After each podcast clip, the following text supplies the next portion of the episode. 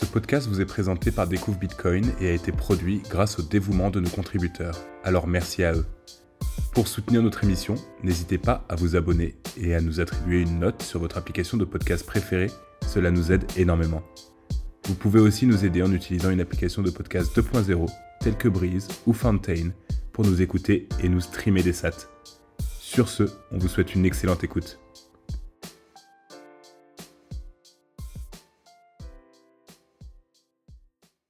Bonsoir à tous et bienvenue pour ce 41e épisode du Space Cake. Ce soir, on va discuter des méthodes d'activation et voir un peu, euh, enfin essayer d'éclaircir euh, tous les termes qu'on peut entendre euh, quand, on en parle, quand on parle de soft fork et de comment les activer. Et du coup, pour ça, on va, on a Loïc qui va nous faire une petite introduction sur ce qu'est un soft fork, ou plutôt un petit rappel, parce qu'on a déjà parlé plusieurs fois, mais histoire de mettre, histoire de mettre tout le monde à la même page. Ben, bonsoir à tous. Euh, ouais, puisque en fait, finalement, quand on explique ce que c'est un soft fork, euh, il y a des concepts qu'on va réutiliser après quand on va parler de, de méthodes d'activation. Donc, je trouvais ça intéressant de réintroduire rapidement euh, ce qu'est un fork et euh, les différents types de forks. On va le faire très rapidement puisqu'on en avait déjà parlé dans le Space Cake 11, si vous voulez aller le chercher. On en avait parlé beaucoup plus en détail. Donc, en gros, un fork, ça peut vouloir dire deux choses sur Bitcoin en fonction de comment on l'emploie c'est soit un embranchement de la blockchain. Donc un embranchement, c'est quand euh, à une hauteur, ça se sépare, tout simplement, et qu'après, il y a euh, deux blocs à la même hauteur, euh, voire deux chaînes qui persistent séparément, avec un historique commun éventuellement. Donc soit un embranchement, soit une modification du logiciel, donc une modification des règles du protocole, soit éventuellement les deux en fonction des cas. Donc en gros, bon, moi quand j'aime bien catégoriser, donc en gros il y a fork, vous allez le retrouver sur quatre grands concepts. Il y a tout d'abord l'embranchement naturel. Bon, il y en a certains, ils voudront pas qu'on utilise euh, fork euh, pour parler d'un embranchement naturel. Certains parlent plutôt d'un split. Donc, c'est euh, le fonctionnement classique de Bitcoin qui fait que des fois, il y a des mineurs qui trouvent quasi en même temps un bloc valide à la même hauteur, mais donc deux blocs différents, deux mineurs à deux endroits différents du réseau. Et donc, le réseau va se séparer en deux euh, et après, la chaîne refera consensus lors d'une réorganisation lorsque une chaîne aura dépassé l'autre en termes de quantité de travail. Donc ça, c'est le premier type de fork. Après, bon, il y a éventuellement les forks du code qui reviennent tout à la base, qui refont tout depuis zéro au niveau de la blockchain. Donc ça, ça va être les trucs type euh, Litecoin, par exemple. Donc ça, c'est autre chose, c'est juste un fork du code. Et après, donc, il y a les fameux hard fork et soft fork. Donc, la différence fondamentale, fondamentale entre les deux, euh, c'est que le, hard fork, il va venir retirer euh, des règles au niveau du protocole ou bien rendre plus restrictives celles qui sont déjà existantes. Euh, donc, la conséquence de ça, c'est qu'il va y avoir un embranchement au niveau de la chaîne et que cet embranchement va persister. Euh, donc le réseau se sépare en deux. Euh, il y a d'un côté la chaîne avec les règles non modifiées et de l'autre côté la chaîne avec les règles modifiées.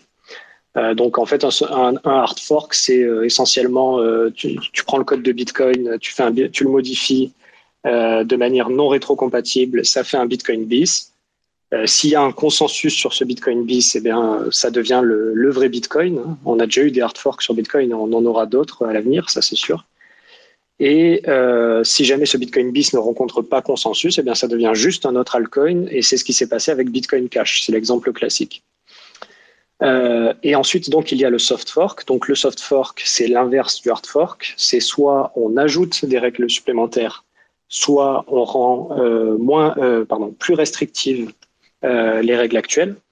Donc voilà un, exemple. Bon, ça s'est pas passé, mais on pourrait donner un exemple tout simple pour comprendre ça.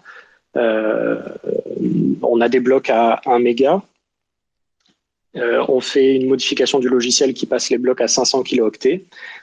Les nœuds qui restent, qui n'ont pas fait la mise à jour et qui, sont encore avec les blocs à 1 méga, ben forcément, ils vont accepter les nouveaux blocs à 500 kilooctets parce que ça rentre dans les 1 méga. Voilà, c'est une restriction supplémentaire sur les règles, le soft fork. Et donc, normalement, si tout se passe bien, le soft fork, euh, il produit pas d'embranchement, contrairement au hard fork il ne produit pas d'embranchement, ça veut dire que lors de la modification, tout le monde reste ensemble, il y a une rétrocompatibilité euh, du nouveau logiciel, et les vieux nœuds qui n'ont pas fait la mise à jour peuvent rester synchronisés sur la chaîne à jour. Euh, seulement, parfois, ça peut mal se passer et il peut y avoir un embranchement même lors d'un soft fork. Et alors ça, ça se passe lorsque euh, une majorité de la puissance de calcul se trouve sur la chaîne avec les règles non modifiées. Et donc dans ce cas, euh, c'est-à-dire n'applique pas le soft fork au niveau des mineurs. Et donc dans ce cas, il est possible qu'il y ait euh, une chaîne avec des règles non modifiées qui se produisent et avec les vieux nœuds qui vont suivre cette chaîne parce que ce sera la chaîne la plus longue euh, qui a le plus de quantité de, travail accumulé. Voilà, donc ça, euh, parfois, le soft fork peut produire un embranchement si jamais les mineurs ne sont pas coopératifs. Et donc, justement, on en vient à notre sujet du soir, les méthodes d'activation, qui vont être justement ces stratégies pour essayer euh, de passer de façon saine une mise à jour au niveau du protocole et ainsi éviter cet embranchement qui peut se produire euh, en cas de soft fork si jamais les mineurs ne sont pas d'accord avec nous.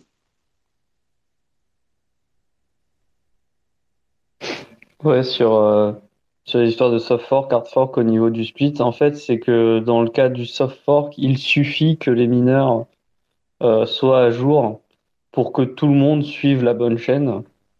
Euh, alors que dans le cas du hard fork, si les mineurs sont pas à jour, c'est pas grave, mais il faut que tous les nœuds soient à jour entre guillemets pour euh, pas se mettre à rejeter des des blocs de mineurs à jour. Eux. Donc euh, c'est ça qui rend les, les choses compliquées. C'est le hard fork, euh, il, il, donne moins de responsabilités aux mineurs, mais il faut absolument que tous les nœuds, eux, par contre, soient, soient à jour. Et c'est ça, c'est une coordination qui est très complexe à obtenir. Voilà. Et donc les méthodes d'activation, ça va être une coordination qu'on va mettre en place pour justement euh, euh, débuter euh, la l'activation des nouvelles règles à un moment où où tout le monde est prêt à les à les à les imposer. Vous vouliez peut-être ajouter quelque chose sur les soft forks avant qu'on débute sur les méthodes d'activation? Ou éventuellement s'il y a des questions?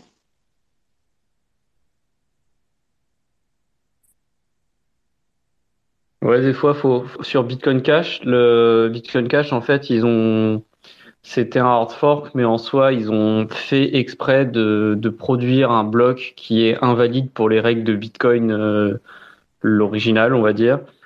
Euh, ils ont vraiment fait exprès de créer le, le split du réseau pour euh, que dès le premier bloc euh, d'activation des règles de Bitcoin Cash, il y ait, y ait la séparation des registres. Donc c'était juste pour faire un un split propre parce que sinon bah, c'est très risqué pour eux parce qu'ils pourraient se faire attaquer par la puissance de calcul de Bitcoin euh, sans que ce soit vraiment volontaire entre guillemets. Euh, donc euh, donc c'était important pour eux de de, de split le plus rapidement possible. Et tout, toutes leurs autres soft toutes leurs autres hard forks quand ils ont eu des splits c'était pareil. À chaque fois ils faisaient en sorte que que le, le split soit propre dès, dès, dès, dès le moment où les nouvelles règles sont appliquées. Voilà.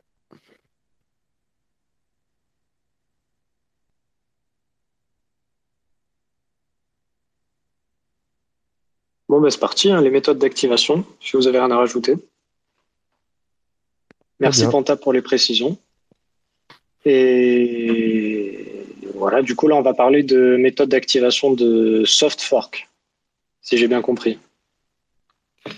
Ouais, alors en soi, on on pourrait, euh, on pourrait décider d'utiliser des méthodes d'activation euh, relativement proches pour euh, des hard forks aussi.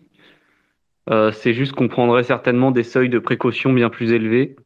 Et surtout, on prendrait beaucoup plus de, on laisserait beaucoup plus de temps pour que les gens puissent mettre à jour leurs nœuds. Je pense qu'on ferait un, un monitoring que les, que les nœuds ont été mis à jour euh, et quand on voit qu'ils sont suffisamment à jour, on pourrait commencer à faire du, à utiliser les techniques euh, qu'on va qu'on va un peu détailler là pendant le, space pour euh, pour faire une activation qui soit propre. Mais donc je pense qu'il y aurait simplement des étapes supplémentaires avant. Euh, qui bon je dis simplement mais c'est pas simple hein, mais c'est c'est euh, il faut il faut rajouter des étapes en plus pour faire un hard fork mais ces méthodes là sont pas complètement inappropriées pour un hard fork non plus quoi. Elles en, elles, elles feraient partie du, du tout quoi. Sachant que euh, comme Ouais. Ouais, c'est juste parce qu'on parle de, de hard fork, en fait, ça me fait penser. Par exemple, euh, il me semble que Monero fait des hard forks euh, régulièrement. C'est son mode de, de, mise à jour, il me semble. Enfin, c'est comme assumé, un peu comme Bitcoin Cash, ou, euh, je dis des bêtises. Alors, il y a, y a Snitchy dans l'assemblée, donc si s'il veut nous donner ses des précisions, on sera on sera preneur, euh, Snitchy. Euh, sinon, sur Monero, il y, y, avait une période où effectivement, il faisait régulièrement des hard forks pour changer en plus l'algorithme de minage, il me semble, euh, pour éviter, euh, pour être résistant aux ASIC. En fait, je crois qu'il y avait de ça pendant une période. Je sais pas si c'est toujours le cas. Ok, moi j'avais j'avais en tête que c'était juste un mode un mode de mise à jour en fait assumé où le réseau faisait des hard forks régulièrement qui étaient programmés. En fait, là où je voulais en venir, c'est que ça peut être intéressant de de voir si on se pose la question de comment ça peut être géré sur les hard forks, parce que c'est vrai que sur Bitcoin, c'est pas, pas vraiment une situation qu'on a eu besoin de gérer, mais sur Monero, ils ont peut-être de l'expérience. Voilà, c'était juste si on voulait. Après, il y a un truc aussi. Ouais, il y a un truc aussi, c'est que quand tu as des, quand as des crypto-monnaies comme ça qui font beaucoup de hard fork, elles peuvent prévoir un mécanisme de mise à jour dans leur logiciel, genre des systèmes d'alerte ou des choses comme ça et euh, bon, après, si tu vas, euh, si tu vas au, on va dire, si tu vas vers les choses un peu plus, euh, un peu plus sales, tu peux avoir des, un consensus qui se bloque au bout d'un certain temps pour forcer les gens à se mettre à jour. Genre, il y avait ce qu'on appelait la ice bomb dans Ethereum. Il y avait ce qu'on appelle la poison pill dans Bitcoin Cash c'est en gros des genres de mécanismes de consensus qui font que, genre, par exemple, à partir de six mois, euh, le, la difficulté euh, se met à croître. Tu, tu, les calculs de difficulté font que la difficulté se met à croître énormément, ce qui fait que tu peux plus, euh, tu peux plus faire un seul bloc, quoi. Et donc c'est une manière de forcer les gens euh, qui font tourner des nœuds à euh, regarder quelle, quelle est la mise à jour à faire tourner et à mettre à jour le nœud et ça force un peu la coordination sociale qui permet de faire des hard forks. Ça rend plus facile socialement le hard fork, mais du coup, ça rend aussi plus difficile le fait de tourner, faire tourner son nœud. Donc euh, bon. C'était pas le mécanisme, euh, le mécanisme dans Ethereum pour faire la transition au proof of stake? Ou euh, genre ils ont été obligés de repousser. Il me semble après c'est des trucs que je suis pas, mais il me semble qu'ils ont dû repousser plusieurs fois l'échéance justement de l'explosion de difficulté parce qu'ils n'étaient pas prêts. Et, ouais. ouais. Je pense qu'ils avaient justifié ça avec un argument de sécurité en disant faut plus qu'il y ait de mineurs au moment où la proof of stake s'active et elle va s'activer à telle date. Donc on met effectivement une, un truc dans le consensus qui le fait exploser entre guillemets à partir d'une certaine date. Euh, je, je, crois que c'était ça l'argument au départ. C'était une manière aussi politique de montrer que pour les développeurs de montrer qu'ils étaient vraiment prêts à faire la proof of stake et qu'ils prenaient pas ça pour une blague quoi. Mais in fine, c'est devenu un running gag récurrent parce que même des fois, ils faisaient des hard forks juste pour bouger la valeur de la, la date limite de la bombe, euh, entre guillemets, qui s'appelle la Ice Bomb en général, ou euh, pour le Ice Edge, ça s'appelle Ice Edge, c'est l'air glaciaire, ils appelaient ça comme ça. Euh, et, euh, et donc du coup, c'était assez comique parce que des fois, ils faisaient une hard fork, parce que c'est la, la, l'hard planifié classiquement. Et euh, en fait, ils oubliaient de mettre à jour la bombe. Et du coup, ils refaisaient un hard fork juste après parce que, oups, en fait, on avait oublié. c'était, c'était assez heureusement pour eux. Heureusement pour eux que c'est pas trop décentralisé comme réseau quand même, hein, parce que sinon oui. c'est un bordel. Ah oui, oui heureusement. Ah, bon, non, non, mais on arrête, ça, ça sert à rien. On va pas, on va pas tracher euh, les autres. C'est, c'est des vidéos. Donc euh, passons au, sujet. Voilà. Désolé, bon, j'ai, j'ai, j'ai ouvert la boîte de Pandore. J'ai ouvert la boîte de Pandore, là, je crois. Ouais, juste, il y a quand même des, des avantages parfois à faire un hard fork. Au niveau de comment on peut implémenter la chose, on n'est pas obligé de faire des, des, montages hyper bizarres euh, à la Segwit. Et au niveau du consentement aussi, c'est pas pareil le consentement entre un soft fork et un hard fork pour les utilisateurs. Le consentement, il est plus clair au niveau du hard fork. Ouais, il est. Ah non, j'ai pas dit que. Non, vas-y, pardon, pardon. Non, non, mais t'as raison, mais c'est non, mais c'est pas, c'est pas que c'est une mauvaise chose en soi, mais c'est qu'effectivement, c'est, c'est pas du tout les mêmes critères en fait. Euh, tu peux te permettre de faire des choses euh, comme tu peux relaxer les règles, bah tu peux te débarrasser des règles qui sont pas propres entre guillemets et les remplacer par des règles qui sont propres en termes de code, en termes de protocole. Donc évidemment, le le hard fork euh, est toujours toujours très intéressant. en termes de, code et en termes de développement, c'est ça facilite énormément les choses. Parce que du coup, le, hard fork permet de retirer de la dette technique. Là où le soft fork t'oblige à garder de la dette technique euh, en permanence. quoi. C'est pour ça, c'est parce qu'on fait que des soft forks que euh, on peut pas euh, changer. Euh, par exemple, on peut pas augmenter la taille des blocs euh, comme on aurait pu le faire juste en changeant une valeur. on a dû faire un truc à la Segwit avec des données dans le witness, économiser de la place, mettre les, les, données ailleurs. Enfin voilà, plein de plein de de choses compliquées qu'on a déjà eu l'occasion de, de, détailler.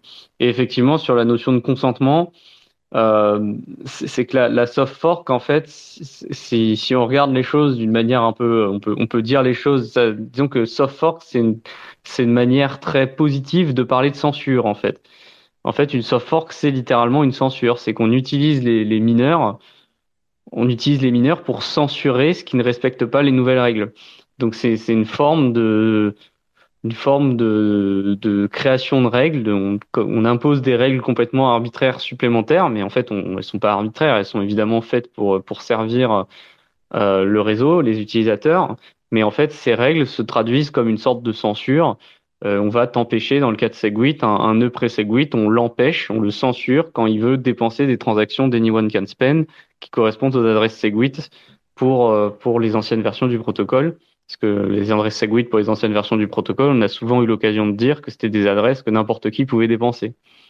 Mais du coup, parce que Segwit a des nouvelles règles, eh bien, si on essaie de faire une transaction euh, qui dépense des adresses Segwit, eh bien, euh, jamais ça n'arrivera aux mineurs déjà, parce que tous les nœuds Segwit vont, vont dire que cette transaction elle est invalide.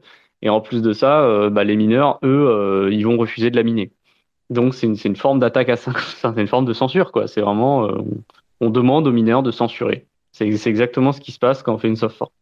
Et donc effectivement, la, notion de consentement est, et, elle se pose pas vraiment finalement. On, peut ne pas consentir à une soft fork et pourtant on, est bien obligé de, de, se la prendre dans la figure simplement parce que bah on n'est pas euh, on n'est pas suffisamment important en termes de force de minage et, euh, et la force de minage elle a décidé que la soft fork elle allait s'appliquer.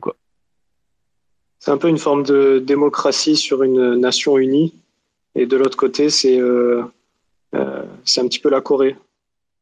C'est bon, on n'est pas d'accord politiquement, bon, ben on fait deux pays, on se sépare. Après, je suis pas sûr que ceux en haut aient eu le choix d'aller en bas, mais bref. Euh, on s'écarte. On revient sur les méthodes d'activation, peut-être. On s'est pas mal écarté, c'est déjà 22 heures. Euh, on commence par le BIP 9, peut-être. C'est le plus logique. Qu'est-ce que vous en pensez? Ouais, BIP 9.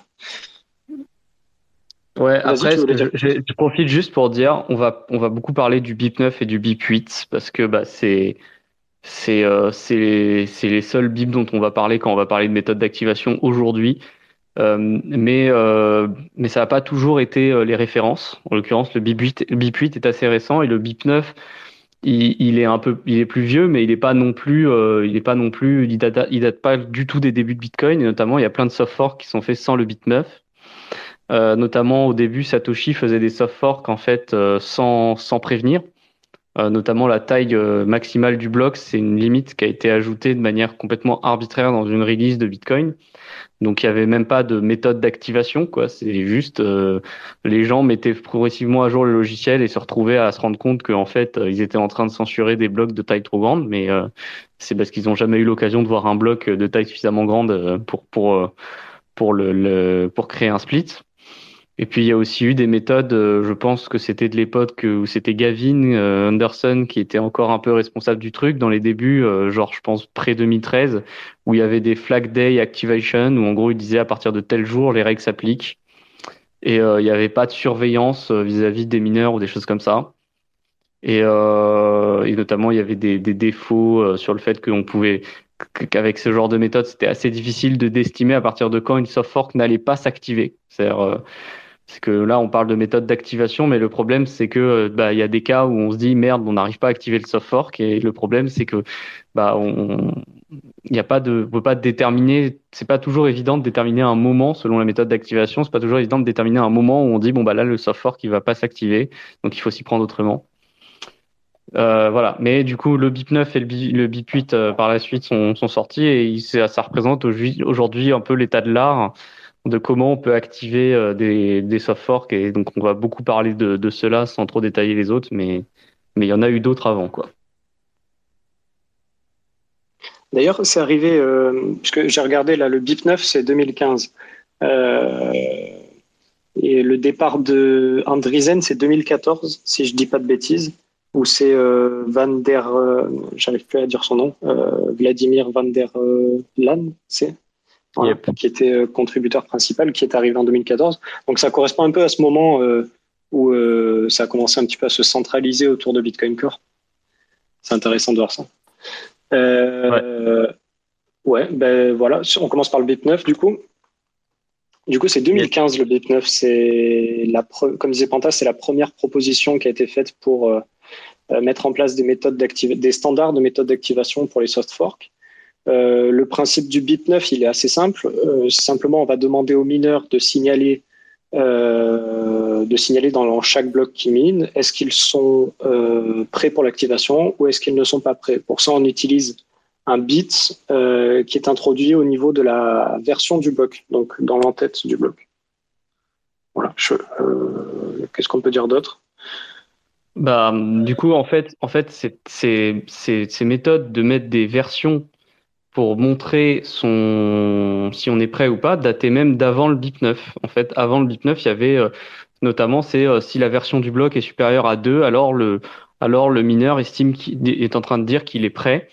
Euh, mais justement, il y avait des défauts sur ces manières de, de, de hum, communiquer sur le fait d'être prêt ou non, parce qu'en fait, les versions de bloc sont, font partie un peu du nonce qu'utilisent les mineurs pour miner.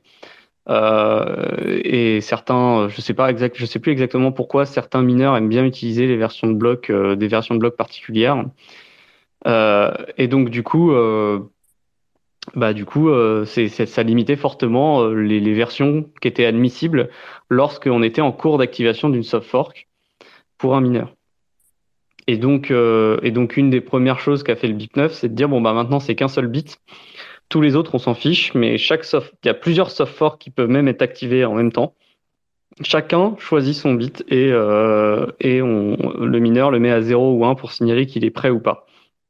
Et en fait, on, on, inclut dans le code de la soft fork, dans le, code, le code du, du, node, on inclut le fait de changer le bit lorsque, lorsque, lorsque le code est entre guillemets récent et qui contient le, le, le code des nouvelles règles. Et euh, en fait, ce qu'il faut comprendre, c'est que euh, il faut qu'on décide collectivement d'un moment où on applique les nouvelles règles.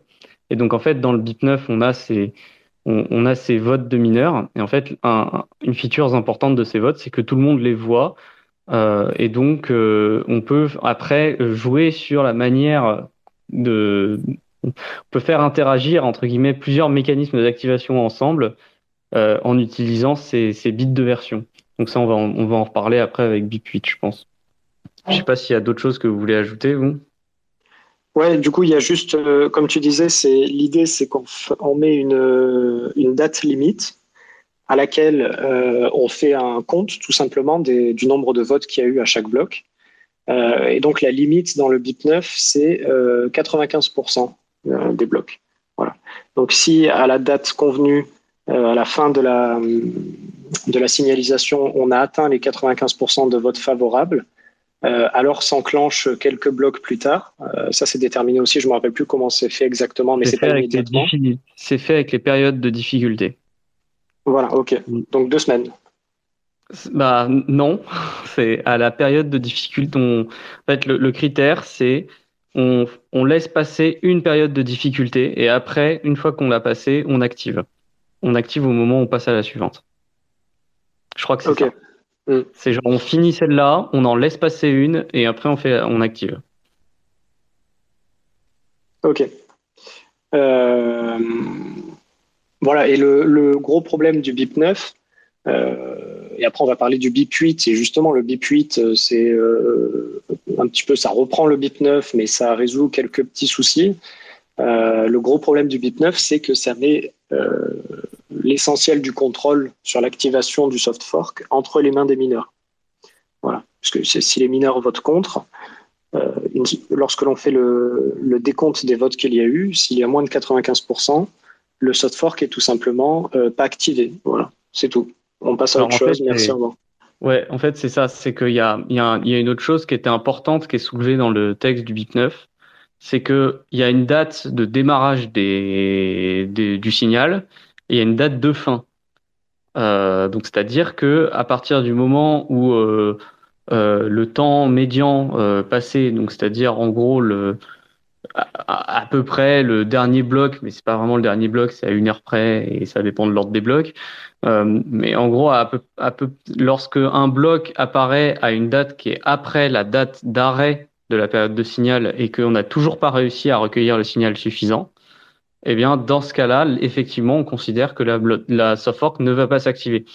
Et en fait, euh, c'est important d'avoir une condition d'arrêt qui soit bien définie, parce que sinon, en fait, euh, on se retrouve à être bloqué perpétuellement avec une potentielle activation euh, si les bits de version sont modifiés par les mineurs. Donc il faut, bien clairement indiquer qu'après une certaine date, les bits de version ne servent plus à rien, ils ne servent plus à voter. Et ça, il n'y avait pas ça avant. Et donc le BIP 9 apporte ça en particulier. Euh, et euh, un des défauts du BIP 9, donc tu as évoqué le fait qu'il y a euh, le fait que le, le, poids politique des mineurs est peut-être un peu trop important. L'autre défaut, c'est qu'on utilise le temps pour déterminer quand est-ce qu'on doit arrêter de faire des signalements ou quand est qu'on, enfin, en gros, on utilise un critère temporel pour dire quand est-ce que la, soft fork est rejetée. Et en fait, le problème d'utiliser un temps, une, le, le timestamp, c'est que ce timestamp, il est manipulable par les mineurs eux-mêmes. Et donc, en plus du pouvoir qu'on leur donne, bah, ils ont en plus le pouvoir de manipuler l'horloge. Donc, en fait, on, on leur donne beaucoup. Enfin, ils pourraient essayer de manipuler l'horloge, notamment faire disparaître du hash rate, en faire réapparaître à des, timings précis pour essayer de, on va dire, de casser la logique euh, de, de, de casser un peu la logique d'activation de soft fork, alors même qu'il peut y avoir une majorité de, euh, qu'il peut y avoir la, la, proportion suffisante. Parce que comme on demande 95% de la puissance de calcul euh, qui signale, bah, il suffit de, 5, de disrupter 5% de la puissance de minage pour que le soft fork ne soit jamais activé. Donc, euh, donc voilà, en manipulant le temps, ça peut aussi, euh, ça peut aussi rendre ça compliqué. Et donc ça, c'est ce qui a été utilisé pour euh, Segwit initialement, si je dis pas de bêtises. Ouais. D'ailleurs, on parle du coup, dans, dans, le cas de, dans le cas du BIP9, on va parler de Miner Activated Soft Fork, donc MASF. Euh, donc c'est pour dire que c'est euh, une soft fork qui s'active via le via les mineurs, donc un peu comme j'ai dit, via le, fait que les mineurs vont censurer euh, les transactions devenues invalides à cause de la soft fork. et donc c'était l'idée du BIP9, hein, vraiment le, le MASF. Et bon, le problème c'est que voilà, le terme était beaucoup utilisé et le fait qu'on parle même encore là, on parle de vote pour le signal des mineurs. Euh, bah, en fait, on a tendance à donner. Euh, enfin, les mineurs se sont mis à croire qu'ils étaient capables de décider si oui ou non une soft fork s'activait ou non. Et c'est c'est un problème.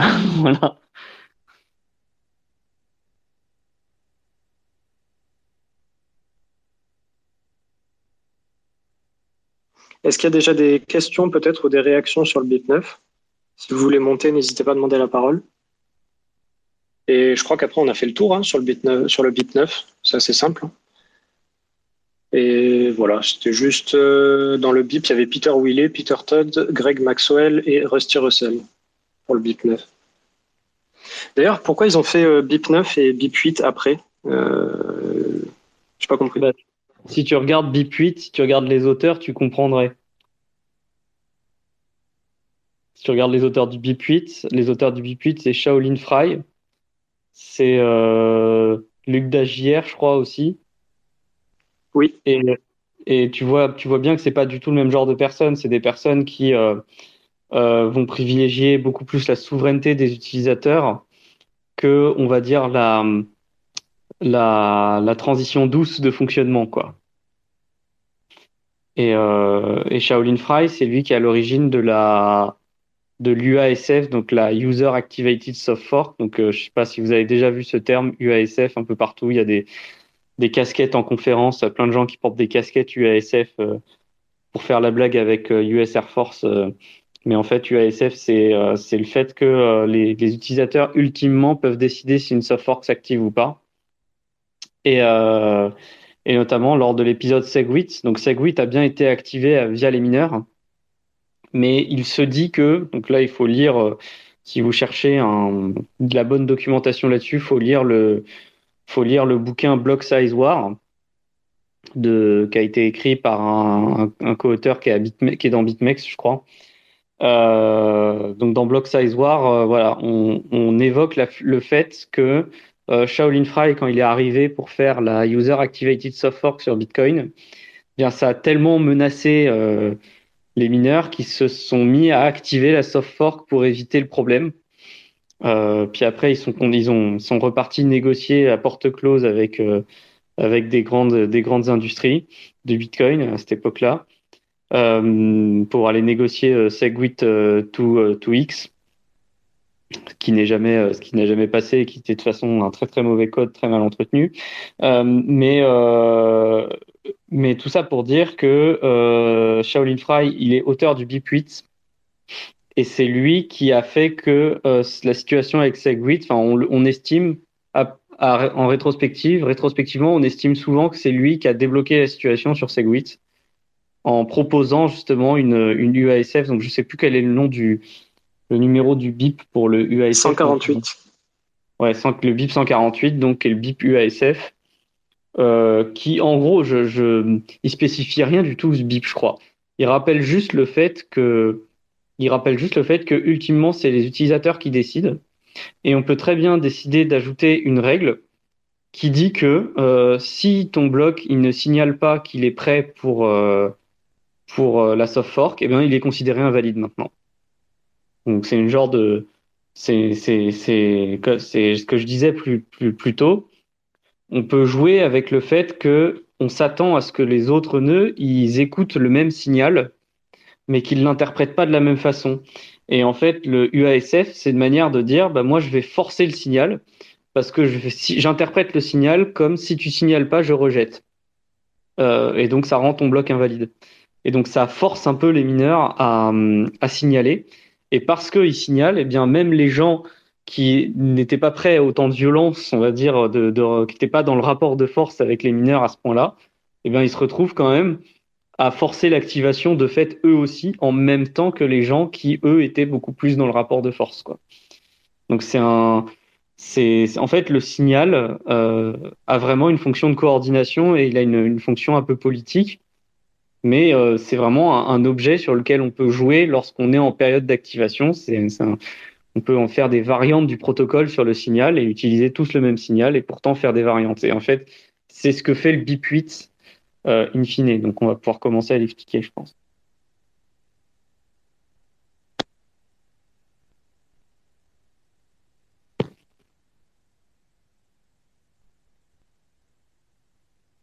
Du coup, tu fais quoi? Tu l'expliques, Loïc, le BIP 8, où je, où je le fais? Attends, si tu veux commencer deux secondes, là, il faut juste que je relance un truc. Désolé. Ok, pas de souci. Et, et, je reviens. Ouais, euh, alors. Ouais. Ah, vas-y, vas-y, vas-y. Non, je, non. je croyais que c'était. Euh... Si tu as une réflexion historique ou un truc comme ça, vas-y. Hein. Mmh. non, c'était juste profiter que voilà Loïc, euh, enfin pour euh, attendre que Loïc soit prêt, parce que là j'étais en train de ressasser, enfin de repasser un petit peu toute la doc sur les soft forks où voilà il y a la page dans le Bitcoin Wiki qui est pas mal. C'était la page qui avait été euh, faite à l'époque euh, d'activation de Taproot, où il y avait une espèce de tableau qui envisageait tous les différents scénarios avec un bip 8, avec euh, lock-in and time lock, d'abord à, false, et puis avec une période, une période de, où il se passait rien, puis après on, on repassait bip 8, mais avec locking and timeout true sur une période de deux ans, ou alors enfin il y avait tous les scénarios qui avaient été envisagés avec une espèce de tableau chronologique mois par mois je, en fait, j'étais juste en train de regarder ça. C'était quand même assez, euh, assez bien résumé. Je sais pas si vous, si vous avez tous la référence, sinon je la colle dans le, dans le frais en dessous.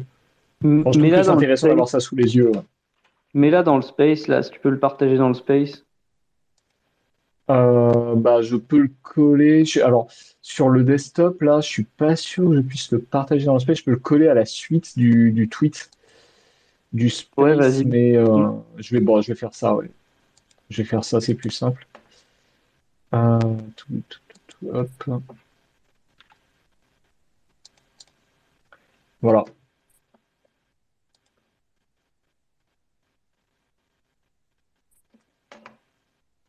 Il y avait ça, il y a. tu l'as mis dans le chat, hein, c'est ça? Non, justement, c'est ce que je dis, c'est là, je suis sur le desktop. En fait, je suis sur mon téléphone. Et sur mon ah téléphone, c'est pas hyper pratique parce que je regarde sur le desktop en même temps, donc je pouvais pas le coller dans le chat du, du Space. Je l'ai collé à, en réponse au tweet euh, d'annonce du, du Space. attends, je vais essayer de le, de le remettre du coup. Voilà, je l'ai envoyé dans le Space, donc euh, normalement, ça devrait, on devrait pouvoir le voir à un moment. Je sais pas si tu as vu, il y a un article euh, de Bitcoin Uptech aussi qui s'appelle Soft, Fork Activation. J'étais en train de survoler ça, c'est pas mal parce que en fait ça résume tout, tout ce dont on vient de parler, un peu l'historique, mais avec euh, plus, euh, plus de détails. Et je pense que je le relirai à tête reposée, c'est assez complet. Peut-être je vais le mettre aussi. Ah oui, je me... je me rappelle de ces tableaux. Ouais, moi aussi. En fait, je me suis souvenu que c'était des, des plein de débats qu'il y avait eu à nouveau avec Taproot et euh, je, me, je, me, souvenais aussi d'un tableau comme ça. Donc voilà, je l'avais, euh, je l'ai retrouvé là pendant qu'on parlait et euh, je trouve il est, c'est quand même pas mal. Ouais, sur Taproot, on a passé énormément de temps à discuter des, des méthodes d'activation avant d'en trouver une. D'ailleurs, ça, ça, a donné lieu à, à, au Speedy Trials, qui était vraiment un, un truc entre les deux, entre guillemets. Euh, mais du coup, ouais, faut, faut qu'on ait. Ok, Loïc, il a l'air d'être revenu. Ok. Ouais, je me laissais parler, j'étais là. Désolé, hein, je suis allé relancer un truc. Euh, ouais, mais si vous voulez entamer le BIP 8, euh, donc en gros le, le BIP 8, le BIP 8, donc c'est une autre méthode d'activation qui est d'ailleurs assez similaire au BIP 9, mais qui a deux, principalement deux grosses différences. Euh, donc, la première grosse différence, c'est ce qu'on a dit tout à l'heure, Panta l'a dit tout à l'heure, euh, sur le BIP 9, on va utiliser les eurodatages euh, pour calculer le temps, justement, la période durant laquelle les, mineurs peuvent signaler un bloc, peuvent signaler pardon, leur, leur approbation. sur le BIP 8, on utilise la hauteur de bloc. donc ça n'a pas vraiment d'impact si tout se passe bien, mais ça permet justement d'éliminer euh, les, risques de, débranchement, euh, de baisse rapide du hash rate, euh, de faire n'importe quoi avec l'eurodatage pour les mineurs. Voilà, donc déjà, ça résout ce souci. Le deuxième souci que ça résout, le, pardon, la deuxième différence, c'est que ça va implémenter une variable. donc c'est ce dont parlait Lounès dans le tweet d'annonce, le lot égal LOT, qui qui permet justement. Euh, alors j'ai un truc, je me rappelle plus ce que ça veut dire lot. C'est lock on timeout. Voilà, lock on timeout. on timeout. Voilà. Et donc sur cette variable, on va pouvoir euh, signaler soit true, soit false. Et euh, ça permet soit, si on signale true, de euh, mettre en place le soft fork, de l'appliquer automatiquement à la fin de la période des votes des mineurs. Soit si on met false, c'est essentiellement à peu près la même chose que le BIP 9, euh, sauf euh, pour la première modification dont je vous ai parlé par rapport à la hauteur des blocs. Donc voilà, c'est essentiellement ça le BIP 8. On passe d'un système de calcul qui est basé sur les eurodatages à un système sur les entêtes de blocs, sur les hauteurs de blocs, pardon qui permet d'éviter des risques au niveau des mineurs. Et on ajoute cette variable euh, LOT qui permet soit d'activer automatiquement le soft fork, même si les mineurs n'ont pas euh, voté euh, leur approbation, soit si on a mis false, ça revient à peu près à la même chose que le BIP 9. C'est-à-dire à la fin de la période de, vote, si les mineurs ne sont pas d'accord, c'est abandonné. Voilà. Et donc un truc que je disais qui est important, c'est qu'en fait, quand on fait lock on timeout true, donc lorsqu'on met met ce lot égale true, quand on le met à vrai, en fait, ce qui se passe, c'est que effectivement la soft fork va bien être activée à la fin de la période de minage, mais la raison pour laquelle ça se produit, c'est que quand il ne reste plus qu'une seule période de difficulté pour activer la, soft fork potentiellement, eh bien, on va se mettre à rejeter tous les blocs qui ne valident pas, qui ne signalent pas. Donc en fait, c'est vraiment l'implémentation de l'UASF. En fait, le BIP 8 implémente l'UASF de manière à manipuler les votes du BIP 9 aussi. C'est une sorte de, parasitisme de vote. C'est une manière de, de, jouer, de manipuler les votes de BIP 9 en mettant un rapport de, force plus important, en, mettant lot égale true. Euh, euh, et, donc en fait, voilà, ce qui se passe, hein, c'est que donc à la dernière période de difficulté potentielle pour euh, les mineurs pour pouvoir signaler, le nœud, un nœud qui a mis lot égale true va rejeter les blocs qui ne signalent pas et donc, puisque les seuls blocs qu'il voit vont être des blocs qu'il signale, à la fin de la période de, difficulté, forcément, la soft fork va être activée. Et donc, on voit qu'en fait, elle s'active, mais elle force l'activation aussi pour les gens qui font du bit 9, en fait. Donc, c'est un choix qui devient collectif. C'est, en fait, lot égale true, c'est ce qu'on pourrait appeler la minorité intolérante. C'est la minorité intolérante qui ne tolère pas que la soft fork ne s'active pas, qui fait que la soft fork va être activée pour tout le monde en même temps, suivant les mêmes critères. Et un truc qui est important, c'est qu'il y a dans euh, le BIP 8 une, ce qu'on a le paramètre qui est min activation height, donc hauteur minimum d'activation, qui est en gros un, équivalent de, du début de la période de vote pour, euh, pour euh, le bit 9, mais je crois que le début de la période de VOP dans le bit 8 est aussi déterminé avec une date. Je revérifie ça parce que euh, je veux pas dire de conneries. Mais euh, je crois que tu as ça, euh, Loïc, euh, devant toi ou pas là? Je regarde. Mais il me semble que dans le BIP 8, dans le BIP 8, la, la date de début de signal elle est bien, euh, elle est bien spécifiée avec une date temporelle. Par contre, il y a un nouveau paramètre qui est la, hauteur minimum d'activation. Et c'est ça qui est différent. Alors, paramètre. Euh, ah, voilà, il y a une start height. donc, la période d'activation est déterminée à la hauteur d'un bloc. Donc, il y a une start height et il y a euh, une timeout height, donc qui est la hauteur où euh, on considère que la soft fork n'a pas pu être activée, ce qui n'est possible que si lock on timeout est à false. Et surtout, il y a un autre paramètre qui est euh, le minimum activation height, qui est la hauteur minimum à laquelle la soft fork peut être activée. Donc, donc activée. Donc il faut, faut, faut reprendre un peu le, le truc. Il y a une hauteur où le signal démarre. Et imaginons, et c'est ce qui s'est passé pour Taproot, imaginons que euh, les mineurs ils signalent tout de suite qu'ils sont prêts à activer la soft fork. Et eh bien la soft fork ne sera pas activée avant un minimum activation height, même si le signal est déjà là.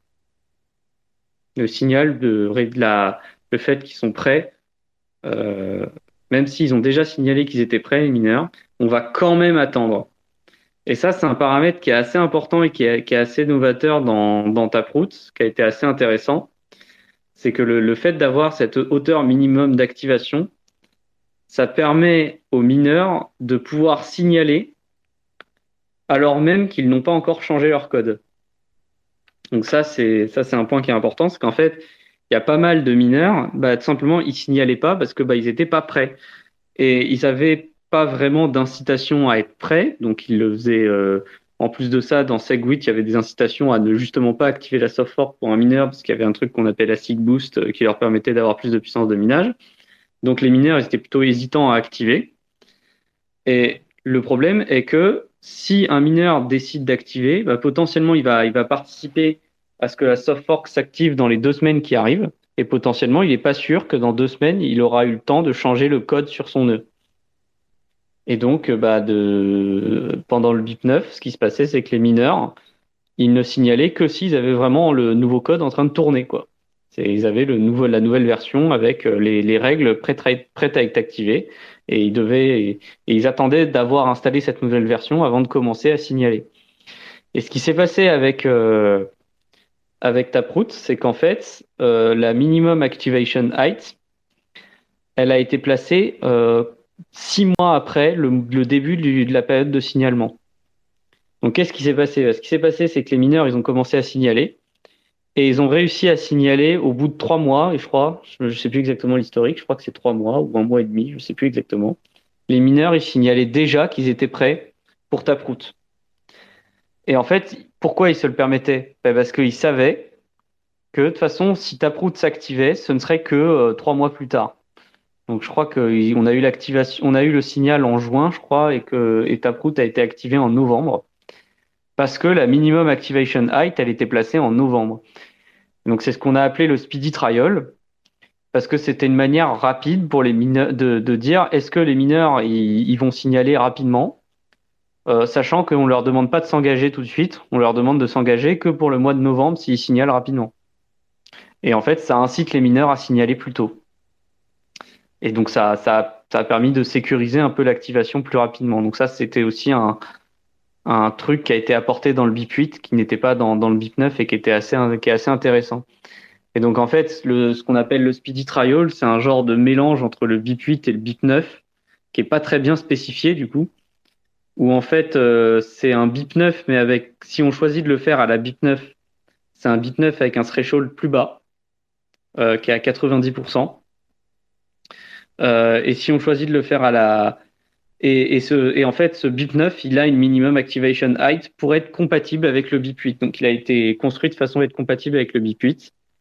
Et après, le BIP 8, on pouvait le faire tourner avec du lock on timeout true ou false, avec le client de LucDashJR. Et, euh, et du coup, bah, on avait les deux, euh, on pouvait faire tourner les deux et ils étaient compatibles. Et d'ailleurs, bah, ça a bien marché puisque les, avec les deux clients, bah, ça s'est activé en même temps, c'est-à-dire à la hauteur minimum d'activation. Donc là, je pense qu'il faut qu'on détaille un peu plus parce que dit comme ça, on ne comprend pas forcément quand, on regarde ça de l'extérieur. Mais euh, voilà, il y avait, y avait quelque chose d'assez intéressant qui s'est passé au moment où Taproot s'est activé, quoi. Ouais, du, coup, en fait, le BIP9 par rapport à la, euh, la méthode de signalement, on demandait aux mineurs de travailler potentiellement pour rien, quoi. C'est ça Non, c'est pas ça. C'est qu'en fait, le BIP9, on disait, bah, si tu signales, potentiellement dans 2-3 semaines, il faut que tu fasses tourner, une nouvelle version de Bitcoin Core. Alors qu'avec le BIP8, on disait aux mineurs, tu peux signaler maintenant, de toute façon, ça ne, les, nouvelles règles, elles ne s'activeront qu'en novembre, dans 6 mois. Quoi. Justement, c'est le fait de pouvoir signaler, euh, même si on n'est pas sûr que finalement ça passe après, euh, et sans être obligé d'avoir le code qui est là, qui est prêt, ça permet de ne pas travailler pour rien aussi. Parce que du coup, ce que tu nous dis, c'est qu'avec le BIP 9, euh, potentiellement, ils travaillaient sur l'implémentation. Et après, on leur disait, ouais, non, mais finalement, il y a 20% des mineurs, ils ont signalé, donc c'est mort, ça sert à rien votre boulot. En fait, c'est pas, c'est pas, c'est pas qu'ils bossent en soi, mais c'est qu'effectivement, faire une transition du, de, du logiciel de nœud, c'est pas évident parce que bah euh, changer une version de programme, c'est un effort. Euh, c'est un effort, alors aussi minimal soit-il et aussi arrangeant qu'on qu'on rend cela. Euh, quand tu es à l'échelle d'une industrie, c'est un risque. Il y a un vrai risque à changer la version de Bitcoin que tu utilises pour publier tes transactions euh, sur la blockchain. Quoi. Et, euh, et, donc en fait, ce qu'ils ont fait avec Taproot, c'est qu'ils ont juste pris euh, le logiciel actuel et ils ont changé le bit de version de façon à ce que à le forcer à signaler ce bit de version. Et, euh, et après euh, et après ils n'ont pas cherché sur le moment à changer le logiciel puisque ne savaient pas si les règles allaient être activées ou pas. Et comme tu dis là, ce qui est intéressant, c'est que avec cette période de, signalement où ça ne peut pas s'activer, eh bien si le signalement on peut, plus facilement signaler. Ça engage moins de signaler parce que bah, de toute façon, ça va pas s'activer tout de suite. Euh, mais si on sécurise le signalement pendant cette période, bah, ce qui est bien, c'est que du coup, ça donne une deadline très précise à tes mecs dans la direction des services informatiques pour changer les versions des programmes euh, de façon à pouvoir continuer de, de, miner tranquillement. Quoi. Et donc, effectivement, moi, je trouvais que c'était un progrès parce que ça tenait beaucoup plus compte des contraintes que peuvent avoir les mineurs en termes de bah d'industrie quoi enfin le fait qu'on change pas une version de Bitcoin Core comme ça le fait que changer les règles, c'est hyper risqué. Ils veulent pas que leur bloc soit rejeté. donc, donc, il faut leur laisser le temps de, de, bien vérifier que les versions elles sont à jour, etc. Et donc, je trouve que justement, un des gros progrès du BIP 8, c'est ce paramètre minimum activation height qui donne vraiment du temps et de la souplesse euh, aux mineurs pour signaler tranquillement, euh, histoire de sécuriser ça rapidement, et en même temps bah, d'avoir le temps euh, de changer de version en étant sûr que cette version, ça va être utile de l'utiliser. quoi. Ça donne moins d'incertitude. Donc voilà, ce, la, beauté de laisser du temps, c'est on va dire qu'un des défauts du BIP 9 qui a été un petit peu sous-estimé à mon avis, c'est que deux semaines entre le moment où on signale et le moment où on, active, bah, c'était vraiment trop peu, quoi. C'était beaucoup trop rapide. Alors que bah, six mois, ça laisse le temps à tout le monde de, changer, quoi. En fait, sur le principe, euh, le, signalement des mineurs, ça a toujours été très mal interprété. Euh, du temps de Segwit, on pensait que le signal des mineurs, c'était un vote. Donc, c'est-à-dire, est-ce que les votes, est-ce que les mineurs, ils sont d'accord avec la soft fork ou pas? Et en gros, on, voyait des gens dire des trucs qui étaient complètement, euh, qui, quand on regarde a posteriori, sont, un peu débiles, quoi. C'est de dire, euh, ah bah, puisqu'on peut pas, euh, puisqu'on peut pas éviter les attaques civiles, on va faire voter les gens avec la, ce qui, ce qui est un vote qui ne peut pas être ciblé, qui ne peut pas être attaqué avec du, du Sibyl. Donc on va on va prendre les, le, le, hash rate et puis on va le faire voter, un petit peu comme on fait avec des drive chains, si, si vous relevez d'ailleurs un peu le, le truc là. Euh, et euh, et en fait c'est pas c'est pas du tout enfin c'est pas du tout comme ça que ça marche quoi. Le, les mineurs ils sont pas là pour décider des règles qu'on fait tourner. Euh, mais c'était comme ça qu'on le présentait pendant Segwit. Et donc du coup bah comme on n'arrivait pas à activer Segwit, il y en a qui disaient bah c'est que la communauté euh, ne veut pas activer Segwit. Sauf que non c'est c'est juste les, les mineurs qui veulent pas et du coup ne signalent pas. Mais en fait, on leur demande pas leur avis. Nous, on veut juste faire en sorte que les choses se passent bien, mais c'est pas du tout eux qui décident des règles euh, du protocole, quoi. Et donc, euh, et donc, bah, il y a déjà eu cette, cette, cette appris, enfin, il y a eu cette mauvaise euh, interprétation du signal avant Segwit. Et puis après, bah, il y a eu, il y a eu Shaolin Fry qui est arrivé et qui a dit, bah, en fait, les gars, vous pouvez faire une UASF euh, vous pouvez euh, vous pouvez totalement censurer les blogs des mineurs qui signalent pas parce qu'au bout d'un moment ils sont censés signaler. C'est vous qui décidez en fait. Et, euh, et donc bah, il a commencé à mettre sa menace à exécution parce qu'ils avaient fait ça sur Litecoin en fait il me semble. Et il venait de Litecoin, Shaolin Fry. Et du coup là là ce qui s'est passé c'est que les mineurs ont activé bizarrement bizarrement bizarrement ils ont signalé. Voilà.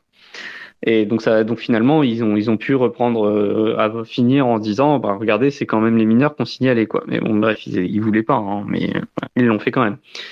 Et je pense qu'avant Taproot, on avait cette interprétation que le signal, ça voulait dire que le mineur avait installé la nouvelle version. Sauf qu'en fait, c'est pas ça non plus.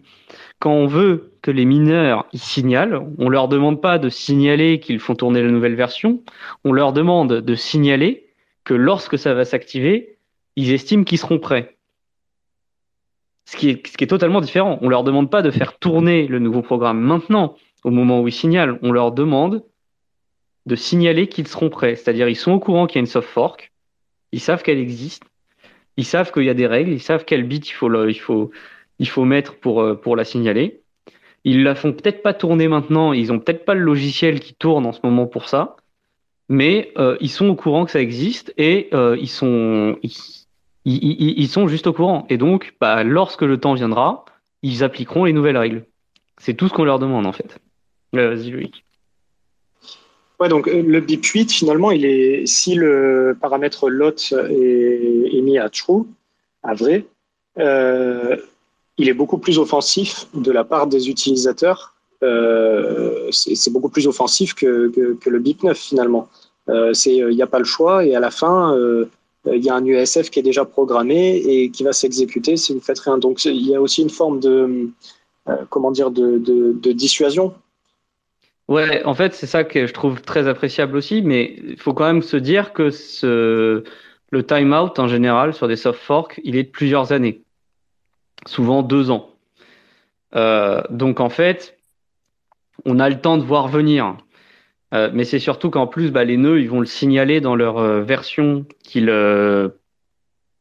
qu'ils promeuvent.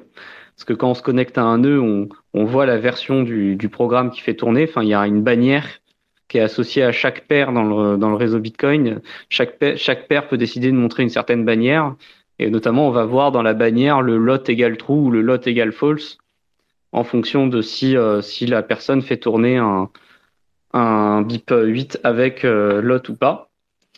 Euh, mais en soi, c'était même pas. Moi, le, lot le lock on timeout, c'est juste donner le choix à l'utilisateur de dans quel rapport de force il décide, décide de s'inscrire. Mais euh, c'est important de montrer que ce rapport de force il existe. Mais au fond, le but c'est pas d'en arriver là. Et je pense que c'était ça qui était intéressant avec le speedy trial, c'est que le speedy trial, c'est on met une hauteur d'activation minimum assez loin dans le futur, ce qui fait que les mineurs peuvent euh, signaler sans que ce soit très engageant, euh, ce qui fait qu'on va plus rapidement obtenir le signal des mineurs en général. Et du coup, si on obtient le signal des mineurs assez rapidement, eh bien, le jour où ça devient engageant, bah là, ils seront prêts et ils savent qu'ils se préparent pour quelque chose qui est, une certitude, quoi. Et donc, en fait, au-delà du rapport de force, le BIP 8 est en fait, je trouve, beaucoup plus approprié au, au mode de fonctionnement des mineurs, en fait. On se croirait à l'école, là, les deux qui lèvent la main. Euh, vas-y, euh, si tu veux, vas-y, c'est pas grave. Ah, vas-y, t'as levé la main avant moi. Je sais pas. Euh, non, mais en fait, je me, demandais parce qu'il me semble, je suis plus très sûr, mais il me semble qu'il y a eu un, soft fork par le passé où justement il y avait eu un problème avec ça, avec le fait que les mineurs en fait signalaient le soutien à un soft fork sans être prêt et que le soft fork donc s'active parce que il y a suffisamment de signalement des mineurs, mais en fait les mineurs sont pas prêts dans le sens où ils runnent pas, ils n'ont pas fait leur mise à jour, ils runnent pas encore la, bonne version du, code. Enfin, j'arrive pas à me souvenir pour quel euh, software c'était, mais il me semble que euh, assez tôt il y avait eu, euh, il y a eu des problèmes avec ça. Mais je, je sais pas si vous voyez de quoi je parle. Ça vous dit oui, chose, oui, je, je vois, je sais plus si c'est CSV qui faisait ça, mais la raison était un peu différente. C'est qu'en fait, je crois qu'à l'époque, il y avait encore beaucoup de mineurs qui faisaient du simple verification mining, du SPV mining. Et donc en fait, il faisait juste pas tourner un full node, quoi. C'était ça le problème. Donc forcément, ça aide pas. Non, mais par contre, ça, peut être. Euh, je ne sais pas si ça peut être un vrai problème d'avoir, par exemple, dans le cas de Speedy Trial, euh, comme tu dis, c'est peu engageant pour les mineurs. C'est-à-dire que comme la, vraie activation, au moment où ils vont devoir euh, réellement run le code est assez loin dans le, dans le futur, entre guillemets, ils sont pas, ils peuvent signaler leur support à la software qu'il y a maintenant, parce que de toute façon, ils peuvent se dire que c'est n'est pas très engageant pour eux non plus. quoi. C'est si l'activation est dans un an ou. Euh, et euh, est-ce que tu ne penses pas qu'on puisse se retrouver dans des situations où, euh, pour des raisons politiques, par exemple, on va signaler de façon massive le support d'un soft fork et puis arriver au minimum block activation, en fait, bah, les mineurs sont pas prêts, quoi, parce que parce que euh, la situation a évolué, parce qu'ils n'avaient jamais eu vraiment l'intention de, de, le faire au départ. Enfin, ça ne peut pas créer des situations comme ça? Bah si, en fait, euh, c'est une question sociale, donc après tu peux pas avoir de, de certitude à 100%. Enfin, tu vois. Mais bon, disons que socialement, ça devient très compliqué euh, de, de dire, bah le signalement qu'on a observé par le passé, maintenant il est plus valide. En fait, c'est ça le truc, c'est que, le signalement, il est déjà, euh, c'est déjà pas facile d'avoir suffisamment de gens qui font tourner le code pour que le signalement il soit vraiment pris en compte et qu'il en arrive jusqu'au mineur, quoi. Mais lorsque tu as un signal de toute la force, de toute la puissance de minage, bah, le problème c'est que euh, la force de minage, elle, elle, euh, elle va faire tourner le nouveau logiciel à un moment ou un autre. Elle l'a, elle l'a planifié, quoi. Et si tu commences à te dire non, non, en fait, on, en fait, on annule, euh, bah, c'est surtout beaucoup de confusion. Il te faut un autre mécanisme pour annuler de manière coordonnée la soft fork en fait. Et donc ce sera tout aussi difficile que le mécanisme que tu as mis en place pour l'activer, à mon avis. ouais, après les, critiques, moi j'avais honnêtement, j'avais pas trop suivi le débat sur Speedy Trial, mais euh, les, critiques de Speedy Trial, c'était euh, finalement c'était pas, c'était la mienne que je viens de faire ou c'était des choses qui avaient rien à voir? Parce que je, je sais qu'il y avait quand même des gens qui étaient contre Enfin, que c'était une il qui était pas déjà, déjà, faut se rappeler du contexte. Faut se rappeler du contexte. Tu prends n'importe quelle méthode d'activation, tu avais des gens contre. Genre, t'en as qui voulaient faire du bit 9, t'en as qui voulaient faire du bit 8 lock on timeout égale true, d'autres qui voulaient faire du false, euh, d'autres qui voulaient pas du speedy trial. Enfin, et, et, et puis bon, speedy trial, c'est le compromis qui est sorti, on va dire. Euh, je, je, pense que par exemple, euh, un compromis qu'il y a eu dans Speedy Trial qui fait qu'on l'appelle Speedy Trial, c'est la réduction du threshold, du seuil, à 4, de 95 à 90% de la force de calcul. À mon avis, cette réduction du seuil était absolument pas nécessaire. Je, je crois que je crois que très très rapidement, une fois qu'on a dépassé les 90%, on a obtenu les 100% de signal euh, très très rapidement après quoi. Donc à mon avis, le seuil en fait c'était un détail. Euh, mais euh, bah, surtout, ce qui, qu'il y avait, c'était cette, cette hauteur d'activation minimum qui était aussi en bloc dans BIP9 pour être compatible avec BIP8. Et, euh, et je pense que c'est surtout ça en fait qui a été très ingénieux et qui a été un petit peu sous-estimé à mon avis.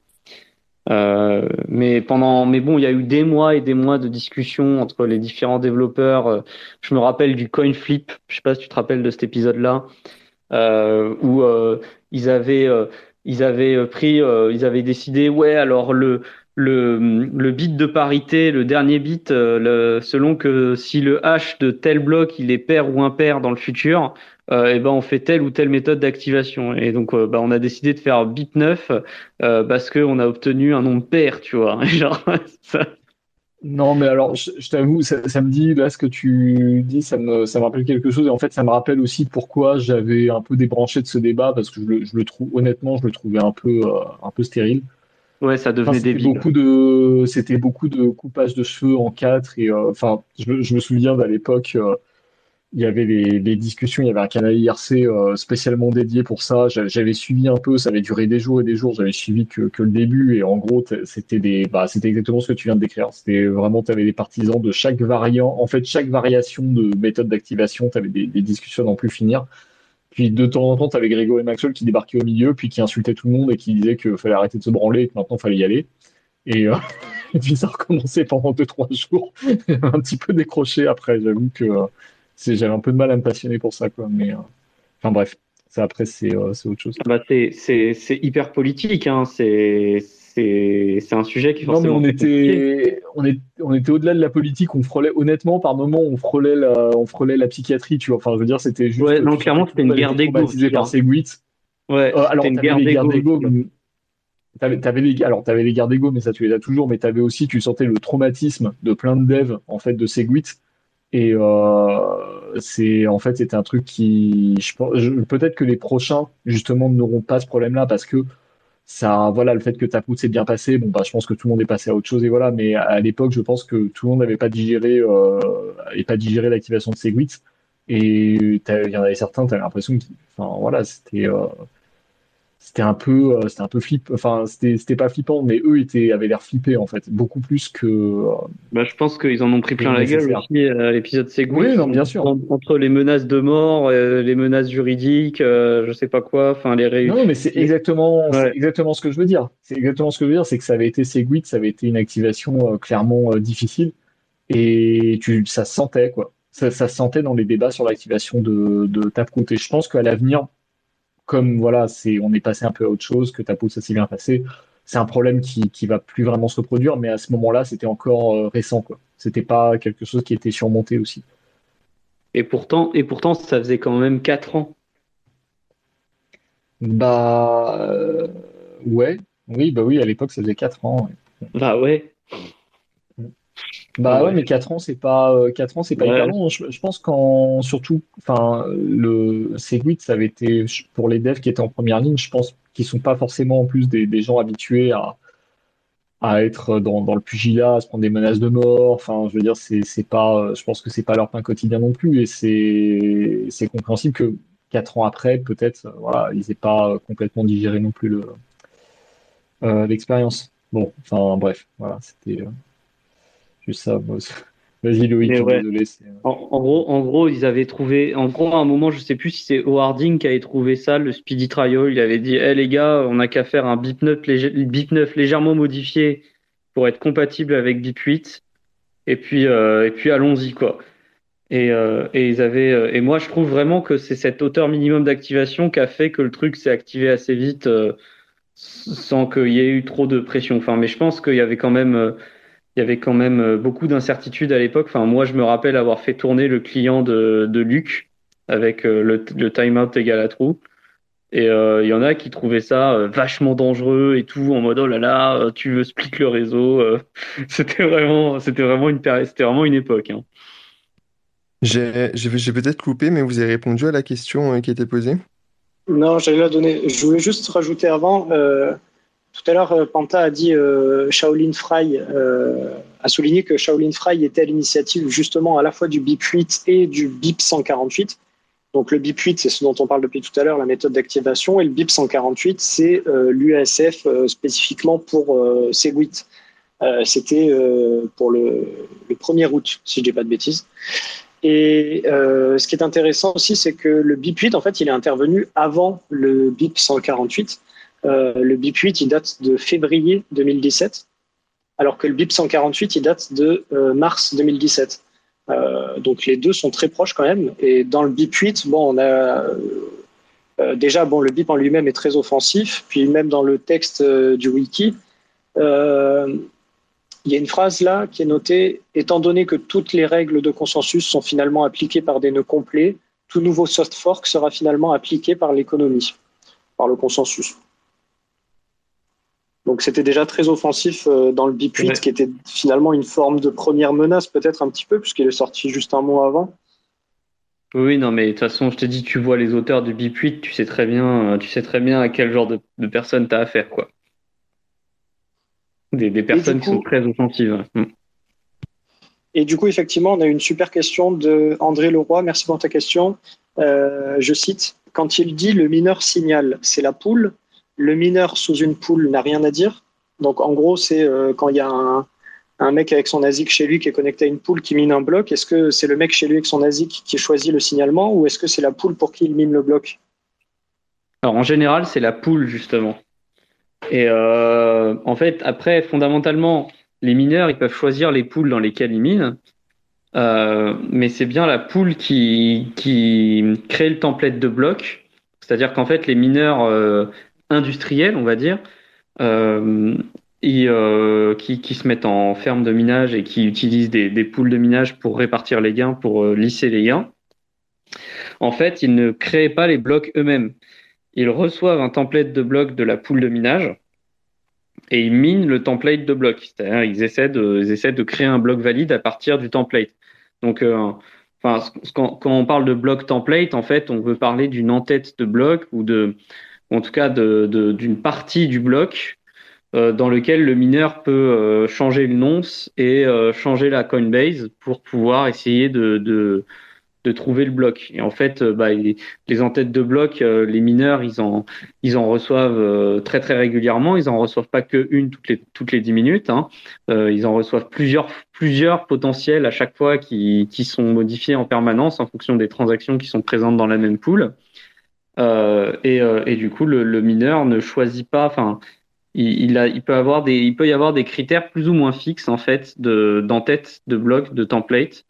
Et donc, je ne sais pas si certaines poules essayaient de faire en sorte de donner le choix à leur euh, à leur mineur de signaler ou non. Mais clairement, euh, le cas général avec une écrasante majorité, c'est que c'est la poule de minage qui choisit euh, qu'est-ce qu'elle va signaler comme qu'est-ce qu'elle, si elle signale ou pas. Ouais, c'est ce que je me suis dit. Ça pourrait être possible techniquement de demander à chaque euh, mineur individuellement de signaler oui ou non. Comme ça, il n'y a pas de drama au niveau de la poule, mais euh, ça doit sûrement rajouter du temps, non, à un moment. Euh, donc, sans Stratum V2, c'est compliqué déjà. Peut-être qu'avec Stratum V2, ce serait plus simple. et effectivement, ça rajoute un temps de latence potentiel. Et c'est juste, je suis pas sûr que la manière avec laquelle il faudrait regarder ça en détail, mais c'est pas le genre de truc que, que je regarde beaucoup parce que bah, c'est vraiment très très spécifique. Mais ça dépendrait de comment est formée l'entête de bloc voit la poule de minage au mineur. Et notamment, est-ce qu'elle autorise euh, le mineur à jouer comme il veut sur les versions de bloc ou pas? Et voilà, je sais pas. Je ne saurais pas répondre à cette question. S'il y a quelqu'un qui a déjà miné et qui connaît un peu la technique dans la salle, moi je veux bien, je veux bien qu'il m'apprenne, mais moi je ne sais pas. À mon avis, moi je me rappelle du temps où Taproot était en train d'être d'être activé. On regardait beaucoup par pool de minage et ça collait bien. C'est-à-dire, on avait le taproot.watch avec les petits carrés verts là. donc si un, c'est, je sais pas, je sais pas si, euh, ouais, je crois pas qu'on puisse revoir ces, ces carrés verts, mais euh, pendant, il y avait, c'était un site qui permettait de suivre l'activation, enfin le signal euh, d'activation de Taproot. Et notamment, bah, du coup, le, le, le, site, il prenait les, quand un bloc d'une certaine poule, quand on voyait qu'un bloc signalait et qu'il était d'une certaine poule, bah, on commençait à dire, bah voilà, telle poule, elle est en train de signaler. donc, donc, donc, on a tel pourcentage du hash rate qui est actuellement en train de signaler. Euh, ça ne veut pas dire qu'on l'utilisait pour le consensus, évidemment, c'était juste une estimation qu'on donnait. Mais euh, il me semble qu'en fait, ce, qui, que, l'on observait, c'est qu'on pouvait quand même avoir une poule de minage qui signalait parfois et des fois qui signalait plus, puis qui resignalait. Et en fait, c'est parce qu'ils utilisent plusieurs nœuds Bitcoin et ils n'ont pas tous, pas forcément tous modifié pour faire le signalement. Et donc en fait, ça prenait un certain temps, c'est-à-dire que même une poule de minage qui voulait signaler, euh, bah, des fois, on la voit commencer à signaler, puis après, on, la voit, on voit qu'elle ne signale plus. Et c'est parce qu'en fait, elle n'a pas encore mis à jour tous ses nœuds. Et donc, euh, bah, il y a des nœuds, euh, des fois, on voit des blocs templates assez mineurs qui ne signalent pas, alors que la poule a clairement annoncé son intention de signaler. Quoi. Donc, on savait qu'elle voulait le faire. Donc, comme quoi, techniquement, ne serait-ce que signaler, ça prend un peu de temps.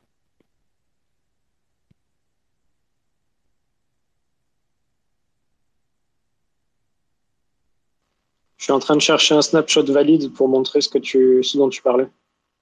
Ouais, c'est taproot.watch, le site, il s'appelait comme ça. Je sais pas si. Un... Bah, je suis allé voir sur Web Archive, parce que là, maintenant, ils ont mis une vidéo euh, célébration, bah, euh, je sais pas quoi. Ouais, ils ont mis la vidéo de célébration du moment où ça s'est activé, quoi, que c'était locked-in. Euh, ouais. Et du coup, qu'est-ce qu'il y avait d'autre comme sujet? Ouais, un truc qu'on n'a pas dit, c'est que du coup, bah, il y a une souvent si, vous, lisez les BIP 8 euh, et 9, vous allez voir un truc avec une machine à état qui en fait décrit les états de la soft fork. Euh, donc c'est une manière un petit peu, euh, on va dire formelle, de dire quelles sont les étapes entre le moment où on signale, le moment où c'est locked in et le moment où c'est activé. en fait, quand on parle de locked in, ça veut juste dire que le signal euh, le signal a été suffisant pour, que la, pour soft, fork s'active, mais on est en période d'attente. Et euh, donc, il y a toute une machine à état comme ça qui est, qui est décrite dans les bips. Euh, c'est un peu formel. Je sais pas, à chaque fois, ils s'amusaient à faire des machines à état comme ça pour montrer comment ça marchait. Donc, en fonction de si on met lock on timeout vrai ou faux, on va suivre différents chemins.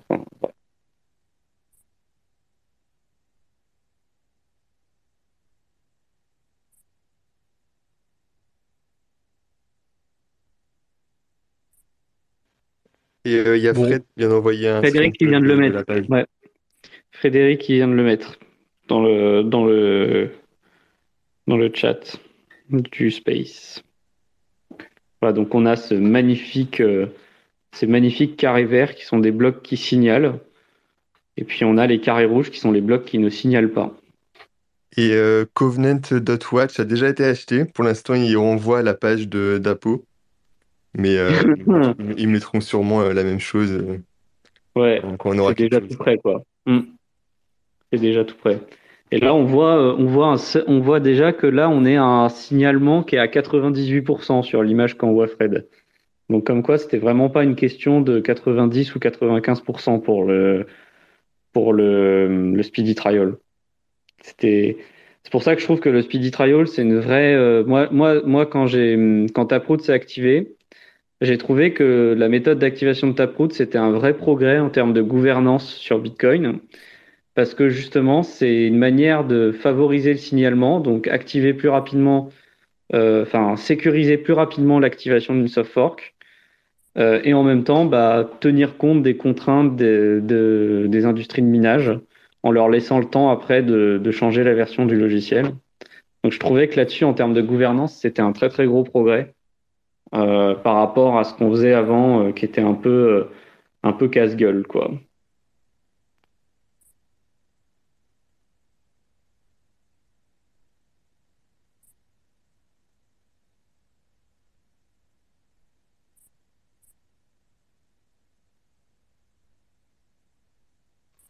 Bon, ben super, on a fait le tour. Hein. Si vous avez des l'essentiel. Maintenant, on prend les questions. Voilà. Voilà, n'hésitez pas à monter, à demander la parole. Si vous avez des questions, si vous voulez euh, euh, ajouter quelque chose qu'on aurait oublié, ou éventuellement. Super complet. Franchement, ça va. Ça fera un bon hmm. space de référence là-dessus. Et la semaine prochaine, on attaque le gros morceau. on verra en fonction de. la semaine prochaine parce qu'on est aux Açores. Ouais. Donc euh, sûrement, euh, sûrement la semaine d'après. Et puis avec, euh, avec Théo, on se demandait si on si n'allait pas passer sur un, un format plutôt bimensuel, vu qu'on a moins de sujets et puis que on a peut-être aussi un peu moins le temps. Faut, faut qu'on en discute, quoi. Un de ces quatre, il faudra aussi qu'on le fasse avec, avec du support visuel, là, soit en live, soit en truc comme ça. Enfin, on avait, on avait réfléchi ça aussi à un moment. Mais il faut pas le faire au même, au même moment parce que ne peut pas faire ça le mercredi soir, quoi.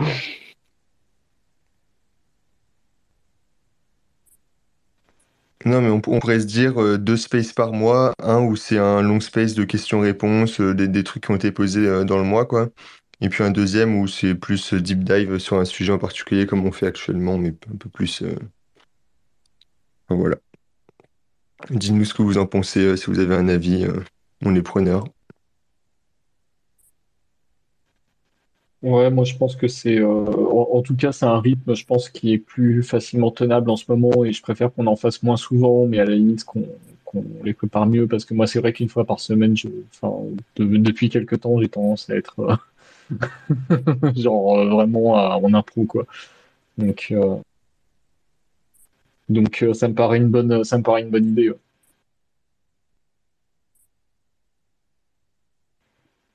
d'ailleurs, je vais devoir, euh, je vais devoir vous laisser. Je suis désolé, je vais pas rester pour les questions-réponses. De toute façon, je crois qu'on n'a pas de, pas de questions, donc on va carrément pouvoir arrêter là. Hein.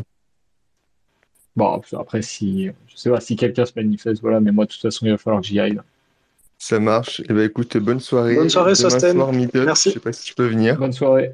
merci, c'était euh, comme d'hab, hein, c'était vachement intéressant. Ça m'a bien remis les idées en place parce que c'est des trucs que j'avais un peu j'ai un peu oublié. Bref, merci beaucoup. Bonne soirée.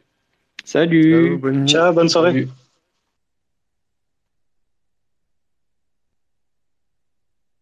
Et c'est quoi qui est envisagé là, comme méthode d'activation pour euh, BIP 300 et 301 Il faudrait demander à Layer 2 Labs. Je crois qu'ils partent direct en UASF. Du, du bip 8 euh, lock on timeout bien violent, quoi. When UASF euh, CTV Voilà, when UASF CTV, c'est la seule question qu'il faut poser. Ou même euh, CTV plus, APO, plus APO. Hein. APO, c'est pas prêt apparemment. Ouais, c'est moins prêt que CTV, certainement. Mais mine de rien, le, le, hum, on en parle depuis au moins aussi longtemps que le Lightning Network. Et euh, le BIP, ça fait genre perpète qu'il est là aussi. Il est quasiment arrivé en même temps que le, le BIP pour CTV, quoi. Et il a été très peu modifié lui aussi. Et euh, il y a Fred qui dit que l'actualisation de Taproot a été une démo de comment bien faire un, comment bien faire un soft fork avec Speedy Trial. Et en vrai, euh, vu comment ça s'est bien passé, il y a moyen que pour les soft forks futurs qui font un peu consensus, on continue d'utiliser Speedy Trial, non? Oh ouais, clairement, euh, clairement, à mon avis, c'est, c'était vraiment une, un vrai progrès, quoi. Moi, je l'ai vraiment senti comme ça parce que j'ai, moi, j'étais un peu allé contre le, enfin, j'avais l'impression, moi, sur les réseaux que je suivais à l'époque, j'avais l'impression que le consensus, euh, enfin, de manière, la majorité des gens disaient, faut faire du BIP 9, c'est plus safe, euh, faites pas du BIP 8. Et moi, j'étais en mode, non, j'ai pas envie, je fais du BIP 8, tu vois. Et j'avais regardé le truc et je m'étais dit, euh, je prends pas un grand risque à faire tourner BIP 8 aujourd'hui pour potentiellement repasser sur un BIP 9 plus tard si jamais effectivement la menace que le, euh, le lock on timeout se réalise et me mette euh, hors du consensus devient réel. Mais j'ai largement le temps parce que j'ai au moins deux ans. Donc au début, je me suis dit non, non, je, fais tourner un lock on timeout égal true parce que ça, ça, ça n'a pas de risque pendant au moins un an et demi, quoi. Et, euh, et je trouve vraiment que le fait de, se dire qu'on peut choisir sans, sans avoir à trop s'inquiéter de si on va chambouler le consensus et en même temps que ça permette aux mineurs de plus facilement euh, déjà se rappeler que c'est pas eux qui décident si on active un soft fork et en plus euh, d'avoir le temps d'installer la nouvelle version tranquillement euh, sans, sans, se stresser et sans s'engager trop. Bah, je trouve que c'est un très bon compromis. Donc je trouve que c'est vraiment un, ça s'est très très bien placé. C'est pour ça aussi que je pense que le, le speedy trial a, il a, il a réussi pendant que c'était le brouillard où on n'arrivait pas à se décider sur quelle méthode il faut utiliser. Euh, c'est, je pense aussi que c'est la qualité de la proposition qui a fait que euh, les gens se sont dit euh, ok c'est pas hyper satisfaisant mais on prend ça. Mais en fait euh, si c'était c'était carrément bien quoi. C'était vraiment un, vrai progrès à mon avis c'était vraiment une très très bonne proposition et c'est marrant parce que bah du coup cette proposition n'est toujours pas spécifiée dans un BIP finalement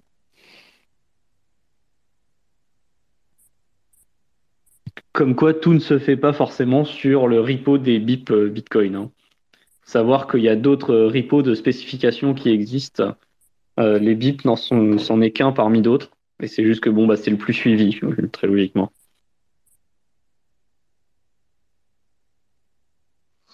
Ouais, moi je fais tourner Bitcoin Notes.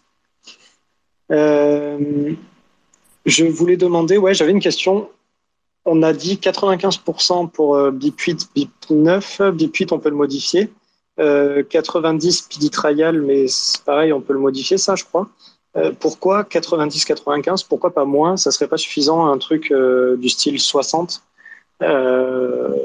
En sachant que finalement, le, but de ça, c'est ce que je disais au départ, c'est vraiment d'éviter le split au niveau au, moment du soft fork. Donc, si à 60%, c'est pas suffisant pour faire changer d'avis les derniers ou tout du moins pas réussir à faire une chaîne plus longue En fait, il faut le prendre dans l'autre sens.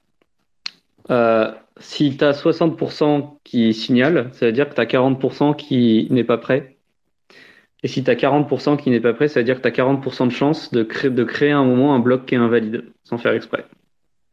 Si un mineur, euh, si tu propages une transaction invalide, entre guillemets, euh, pour les nouvelles règles, ça peut arriver dans la même pool d'un mineur euh, qui n'a pas mis à jour et qui du coup va l'introduire dans son bloc. Et donc là, tu tombes dans, en fait, la soft fork, elle ne peut provoquer un split que si tu as un mineur qui euh, arrive à miner un bloc avec une transaction qui ne respecte pas les nouvelles règles. C'est vraiment le seul cas, quoi. Si, si tous les mineurs sont d'accord sur le fait qu'il y a des nouvelles règles, bah, il peut pas y avoir de split du tout, quoi. Et le problème, c'est que si tu as quand même 40% du hash rate qui peut faire des blocs invalides, eh ben, ça va arriver. Il y a de fortes chances que ça arrive quand même. Alors que si c'est 95%, bah, là, il y, a quand même de quoi rattraper. Il y a 20 fois moins de puissance de hash rate qui peut potentiellement faire passer ce bloc. Donc, si jamais un tel bloc venait à être créé, comme il est rejeté par 95% du hash rate, bah, il, va, très rapidement être, euh, il va très rapidement être surpassé alors que si c'est 40%, bah, euh, ça peut prendre plus de temps. Quoi. Et donc, du coup, ça crée de l'instabilité dans le réseau. Ouais, donc le risque, c'est que ça te fasse euh, plus de, de réorg, ou des réorgs plus longues en tout cas, parce que ça serait potentiellement plus difficile à dépasser et que la team 40%, potentiellement, ils vont faire deux, trois blocs et que nous, on va mettre plus de temps à, à, à repasser devant. Ouais, en gros, tu vois, t'as une genre quand enfin ça, ça, devient un peu euh, ça devient un peu des, des, des questions de, de, propagation et de un peu de mathématiques probabilistes c'est qu'en fait les, chances que tu des enfin la longueur des réorgs bah si tu si as plus de 50% du hash rate euh, qui ne qui ne signale pas les règles évidemment la plus longue chaîne ça va être celle, celle qui n'applique pas les nouvelles règles donc euh, entre guillemets la longueur elle est infinie et en gros quand tu repasses en dessous des 50% mais que tu es proche des 50% bah, tu peux quand même avoir des chaînes plus, qui sont extrêmement longues, euh, de, qui n'appliquent pas les règles et qui sont les plus longues pendant un temps assez long. Quoi. Et, euh, et donc, cette, cette, probabilité, elle descend très très rapidement avec la proportion de hash rate qui ne signale pas, du coup.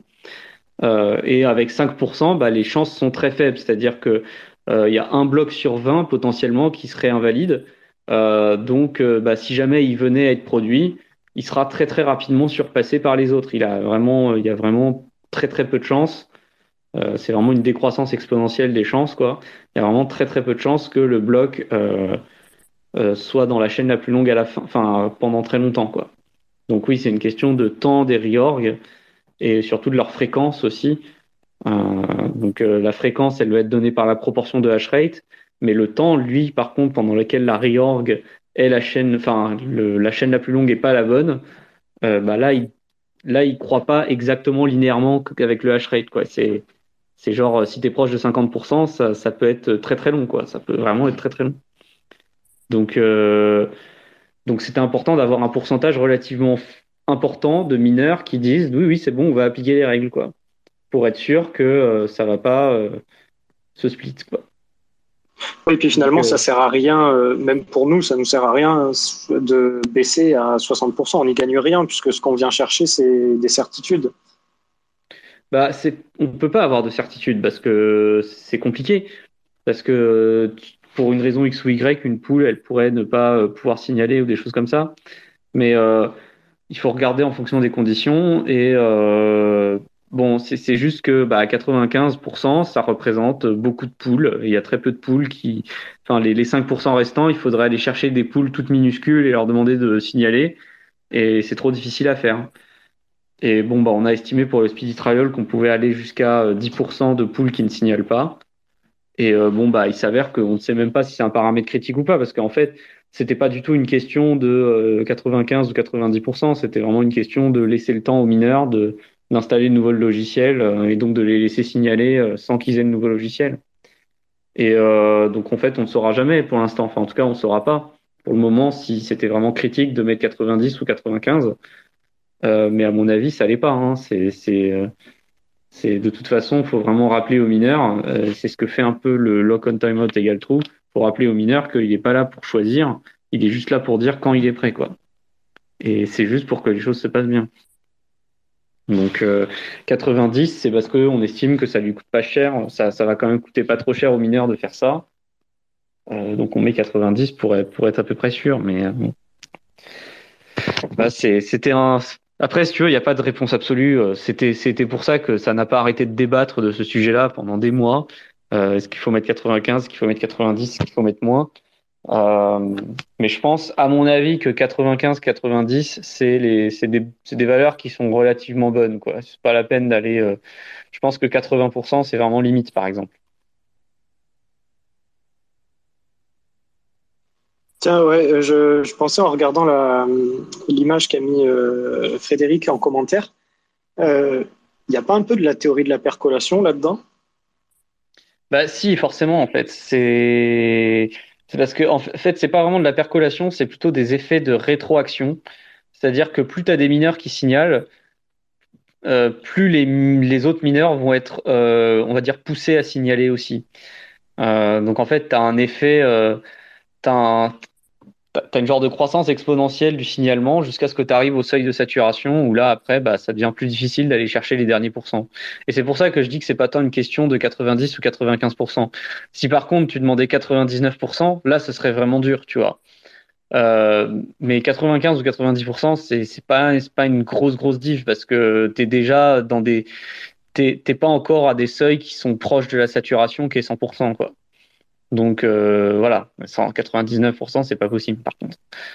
Euh, et euh, tu peux aller jusqu'à maximum si tu comme comme tu as 2000 2020 2016 blocs par par période de, de difficulté, tu pourrais aller jusqu'à 99,95% je pense ou un truc comme ça.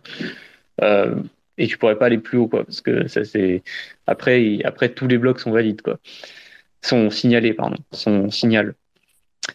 Mais euh, bon, bref, c'est qu'une question de détail en soi. En fait, il euh, faut, juste choisir des seuils qui sont, euh, en gros, qui ont passé le, la phase de croissance exponentielle de, du pourcentage de signalement, quoi. Et une fois que tu es à 90%, bon, bah, globalement, ok, tout le monde sait que, en, gros, on sent bien que les mineurs, ils sont prêts pour faire l'activation. Ça, va bien se passer, quoi. Il y, a, quand même dix fois plus de hash rate qui, qui est prêt à activer les règles que de hash rate qui ne l'est pas, quoi. La percolation, ça va plus être sur la propagation de transactions pour aller jusqu'au hash rate qui ne signale pas. Et euh, on va dire que dès lors en fait, cette, cette percolation-là, elle dépend pas des mineurs, pas, pas tant que ça du hash rate, mais beaucoup plus de la proportion des nœuds qui euh, appliquent les nouvelles règles ou pas. Et, euh, et en fait, c'est aussi très important que les nœuds se mettent à jour, même dans une soft fork. Hein. C'est juste que ça va pas forcément provoquer de split, mais c'est vraiment important que les nœuds le fassent aussi pour vraiment éviter que les, transactions aillent jusqu'au euh, petit pourcentage de mineurs euh, qui potentiellement n'activent pas n'a pas encore activé alors que n'a pas encore mis les nouvelles règles alors que la soft fork est activée. Mais bon, c'est c'est pareil, c'est c'est on, on, dit ça parce qu'on est en train de enfin c'est parce qu'on est en mode hyper critique quoi. On, veut on veut s'assurer euh, que tout va bien se passer, qu'il n'y a pas quelqu'un qui va perdre son argent de quelque manière que ce soit. Euh, mais bon, des fois, j'ai l'impression quand même qu'on se prend la tête pour euh, euh une réorg de max 3 blocs quoi. Bon, normalement, on est censé pouvoir les supporter, quoi. Mais par contre, 60%, je trouverais ça trop faible. Hein. Ça, clairement, 60% euh, pour moi, c'est trop faible. 80%, t'es encore un peu trop faible parce que ça veut dire que tu as, un bloc sur 5 qui potentiellement ne, respecte pas les nouvelles règles. Euh, sachant que souvent, le critère, ça va être 6 blocs. Euh, c'est 6 blocs pour le median time pass, c'est 6 blocs pour, dans le papier de Satoshi pour dire qu'une transaction elle est confirmée. Ah, un bloc sur 5 qui signale pas, c'est quand même embêtant, quoi. Donc, euh, donc, faut plus que 80%. Donc, in fine, tu te retrouves bien à des seuils qui correspondent à ça, quoi, 90, 95%.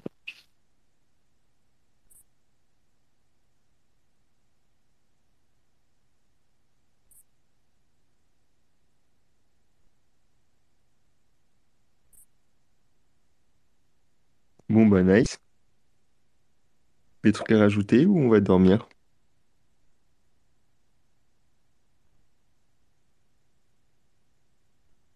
Frédéric qui dit que BIP 300, BIP 301, c'est UASF, mais le, le height n'est pas défini encore. Ils sont directement passés à la, au BIP 148 euh, avant de passer par euh, se demander s'il fallait pas faire un signalement par les mineurs avant quand même. Bref, ça me fait toujours un peu rire, mais je pense que c'est c'est aussi pour euh, c'est aussi pour parler d'eux hein, qu'ils ont commencé à faire ça. C'était un petit peu aussi comme quand Jérémy a voulu activer CTV avec un un speedy trial, ça, ça a tout de suite énervé tout le monde, quoi, comme En fait, sur le bug de 2106, ça va être la bataille un peu pour savoir qu'est-ce qu'on nettoie, qu'est-ce qu'on nettoie pas. Sur euh, Ouais, je, comprends ce que tu veux dire. C'est les gens vont vouloir profiter du fait qu'on doit faire une, une hard fork pour, euh, pour dire on pourrait modifier d'autres trucs. Mais je pense que ce qui va se passer, c'est qu'on va rien modifier d'autre, à mon avis.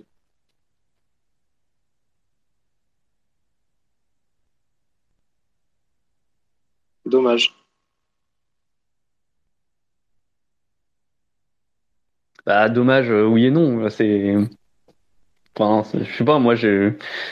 Qu'est-ce qui, pourquoi on changerait quelque chose d'autre? Pourquoi ça et pas autre chose? Enfin, ah, Peut-être qu'il y en a qui vont pousser pour la taille des blocs. Et c'est pour ça, je pense que ça, risque d'être un gros bordel, sachant qu'on est obligé de faire un, hard fork. Euh, il y en a plein qui vont pousser, qui vont dire Ah bah tiens, faut qu'on en profite pour faire ça. Euh, ça, ça serait bien de refaire ça. Euh, Segwit, c'était pas ouf. Comment on a fait pour les blocs Ce serait bien qu'on fasse un truc plus clair. Mais en fait, fondamentalement, je pense que, euh, ce, raisonnement-là, le, souci que, j'ai avec, on va dire, c'est que c'est comme si c'était que un problème de coordination. Sauf que, en fait, dans le cas des hard forks, comme il faut vraiment que tous les nœuds soient d'accord, bah en fait, ça devient ça devient plus qu'un problème de coordination. C'est-à-dire que changer le timestamp, euh, clairement, tout le monde est d'accord avec le fait qu'il faut le faire, puisque de toute façon, ça va, ça va être un truc qui va tuer ton consensus lorsque, lorsque on va atteindre la limite, quoi. Donc, il, faudra le faire. Donc euh, là-dessus, personne ne peut, ne peut dire le contraire. Mais pour tout le reste, bah, il va toujours y avoir des avis divergents. Donc pourquoi tu prendrais le risque, alors qu'il n'y en a pas sur le timestamp, pourquoi tu prendrais le risque de, de le faire sur, euh, sur les autres features. Parce que si tu prends les gens qui sont pas d'accord avec ton hard fork sur le timestamp, bah, qu'est-ce qui se passe? Bah, Ils se bloquent tout seuls. Donc, euh, bah, il a pas de, ils n'existent plus en fait. Du coup, c'est ça que ça veut dire. En fait, ils, se détruisent, ils s'auto-détruisent naturellement les mecs. Euh, mais sur tout le reste, il n'y a pas de raison. Donc, euh, c'est là le, c'est pour ça que bon, je, je suis pas certain certain qu'on va s'autoriser à faire autre chose pour, pour ça. Quoi. Tout le monde est, tout le monde est d'accord sur le fait qu'il faut changer le timestamp. Oui, mais tout le monde n'est pas d'accord sur, le, sur comment changer ce, ce timestamp. Euh, il y a déjà deux propositions différentes pour euh, changer euh, le timestamp pour le problème de 2106. Et d'ici là, je suis sûr qu'il y en aura plein d'autres. Oui, il faudra clairement, clairement, faudra se, faudra se mettre d'accord sur une façon de faire. Ça, ça, d'accord. Mais je veux dire par là que la différence, politiquement parlant, c'est que on parle d'une condition d'existence de, du node, quoi, du nœud si un full node qui décide de pas appliquer les règles, bah, il existe tout simplement plus, quoi. Alors que les autres features que des gens aimeraient faire passer, genre par exemple augmenter la taille des blocs ou des choses comme ça, bah, un, nœud qui décide de refuser ces règles, il existe encore. Il, fait toujours passer des blocs euh, potentiellement et, il peut se mettre à miner et, donc il existe toujours en fait. Il, il va pas s'autodétruire naturellement. C'est pour ça, au début, on avait parlé de ces mécanismes de consensus qui font que les nœuds s'autodétruisent s'ils ne font pas de mise à jour de leur consensus. Ça favorise énormément les, les hard forks, ça les facilite socialement, parce que tout simplement, les nœuds qui refusent la hard fork s'autodétruisent tout seuls, et donc ils, ils perturbent pas, entre guillemets, ceux qui se sont mis à jour. Et bon, bah là, dans le cas du timestamp, c'est dans, le cas de Bitcoin, c'est typiquement ce genre de choses. C'est un événement qui va amener à la destruction des nœuds qui ne font pas la mise à jour. Donc, on va forcément la faire. Et il n'y a pas de raison qu'on en fasse une autre, parce que il faudrait. Les seules autres mises à jour qu'on pourrait faire, c'est celles, c'est celles qui, euh, du coup, euh, si on ne les fait pas, amèneraient à la destruction des nœuds, à l'autodestruction du, du consensus. Donc, euh, bah, il n'y a que celles-là pour lesquelles on peut vraiment faire des hard forks sans problème, quoi. Le fait de packager d'autres trucs avec, je suis pas sûr que ça passera, quoi. C'est pourtant, je te dis, moi, moi-même, je suis pas, je suis pas contre, enfin, je suis pas contre l'idée, mais je suis, je suis juste quasiment sûr que ça va pas se produire, quoi. On pourrait faire du cross input signature aggregation, on pourrait faire des trucs un peu stylés, des, voilà, avec avec du, avec des hard forks, mais, euh, mais je pense que ça se fera pas. Après, euh, bon. Euh, euh, Drija à Riga, il a eu l'occasion de rappeler qu'en ce moment, on est un petit peu en mode tabou euh, sur les blocs height et qu'il faudrait peut-être euh, peut-être les augmenter, machin. Il avait évoqué cette possibilité. parce qu'il y a un en, mode je sais qu'il il disait ça en mode je sais qu'on peut plus vraiment parler de ça quoi mais donc Drija lui il avait directement écrit dans le dans le papier du Lightning Network qu'il faudra de toute façon augmenter la taille des blocs si on veut que tout le monde ait un channel Lightning. Ce qui n'est pas un argument faux en soi. Le raisonnement n'était pas mauvais, mais euh, bah, va savoir, peut-être qu'avec les covenants, ce ne sera pas le cas. Euh, peut-être que c'est pas vrai, peut-être que ce sera contredit par les covenants.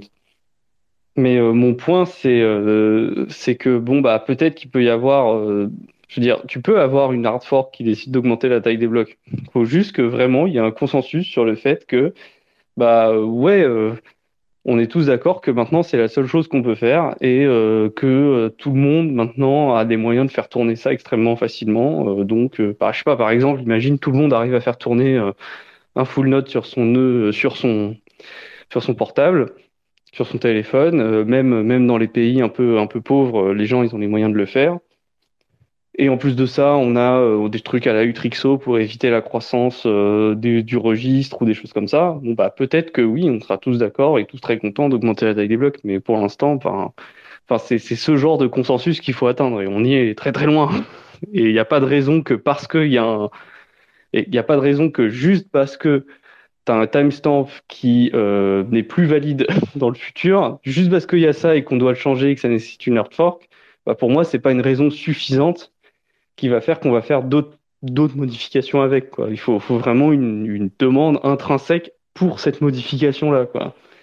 Et c'est pas parce que c'est l'occasion de faire une hard fork qu'on va packager tout plein de trucs.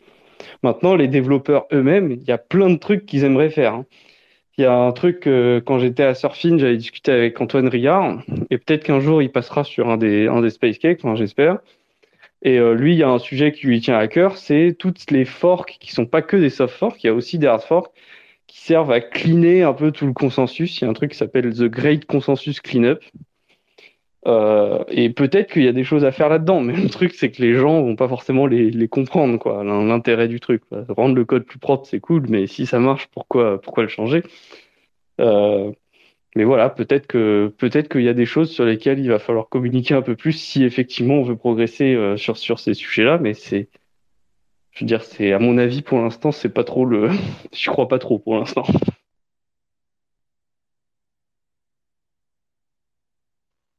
C'est intéressant. Moi, j'aime bien comme ça les réflexions euh, euh, à très long terme. Enfin, très long terme, qui sait, peut-être qu'on le résoudra à court terme, ce problème. Euh, ça serait peut-être plus intelligent tant qu'il y a un petit peu Bitcoin Core qui a la, la main un peu centrale sur, sur le développement. du moins, on peut se synchroniser plus facilement sur Bitcoin Core. Peut-être qu'à l'avenir, ce sera plus le cas, je sais pas. On termine ici? S'il n'y a pas d'autres questions, s'il n'y a pas d'autres questions, c'est bon. Hmm. Ouais. Super. Bon, ben, il n'y a pas l'air d'avoir d'autres questions. Bon, bah, nickel. Hein. Merci à tous d'avoir écouté. Ouais, c'était super euh, cool. Loïc et Merci pour vos questions. explications. Et puis, euh, puis voilà, hein. dans deux semaines, du coup, il n'y a pas la semaine prochaine vu qu'on est aux Açores. Et dans deux semaines, on essaiera de préparer un truc sur les Covenants. Et voilà. Je réexpliquerai. J'essaierai d'annoncer un peu plus à l'avance pour pouvoir mieux récolter les questions parce que ça fait parler aussi les Covenants. Ouais. Puis euh, les explications que j'ai faites au BitDev ce sera peut-être pas pour celui de la dans deux semaines, mais peut-être pour un, prochain épisode euh, sur les Covenants. Il y aura plusieurs épisodes sûrement sur les Covenants. Bah, on peut faire Covenant et euh, Use Case, quoi, peut-être. Ouais, il faut, faut décomposer entre les différentes proposals et les différentes applications, ouais. Ouais. On pourrait expliquer les spook chains comme ça. C'est super. Dans le deuxième. oh mon dieu, je, je sais même pas comment il fait pour les faire. Hein. Je n'ai pas cherché à comprendre. Je sais juste que c'est théoriquement possible. Bah voilà, bonne soirée à tous, bonne nuit. Merci beaucoup. Et puis euh, à dans deux semaines. Bye bye. bonne soirée, merci. Et profitez bien aux Açores, les gars. Merci. merci. Ciao, bonne soirée. Bisous. Merci d'avoir écouté notre podcast, j'espère qu'il vous a plu. N'hésitez pas à le partager sur les réseaux et nous mettre une note sur votre plateforme de podcast préférée, ça nous aide énormément. Ceci était une production Découvre Bitcoin, je vous retrouve très bientôt sur les réseaux. Merci à vous et n'oubliez pas de le partager grandement. Salut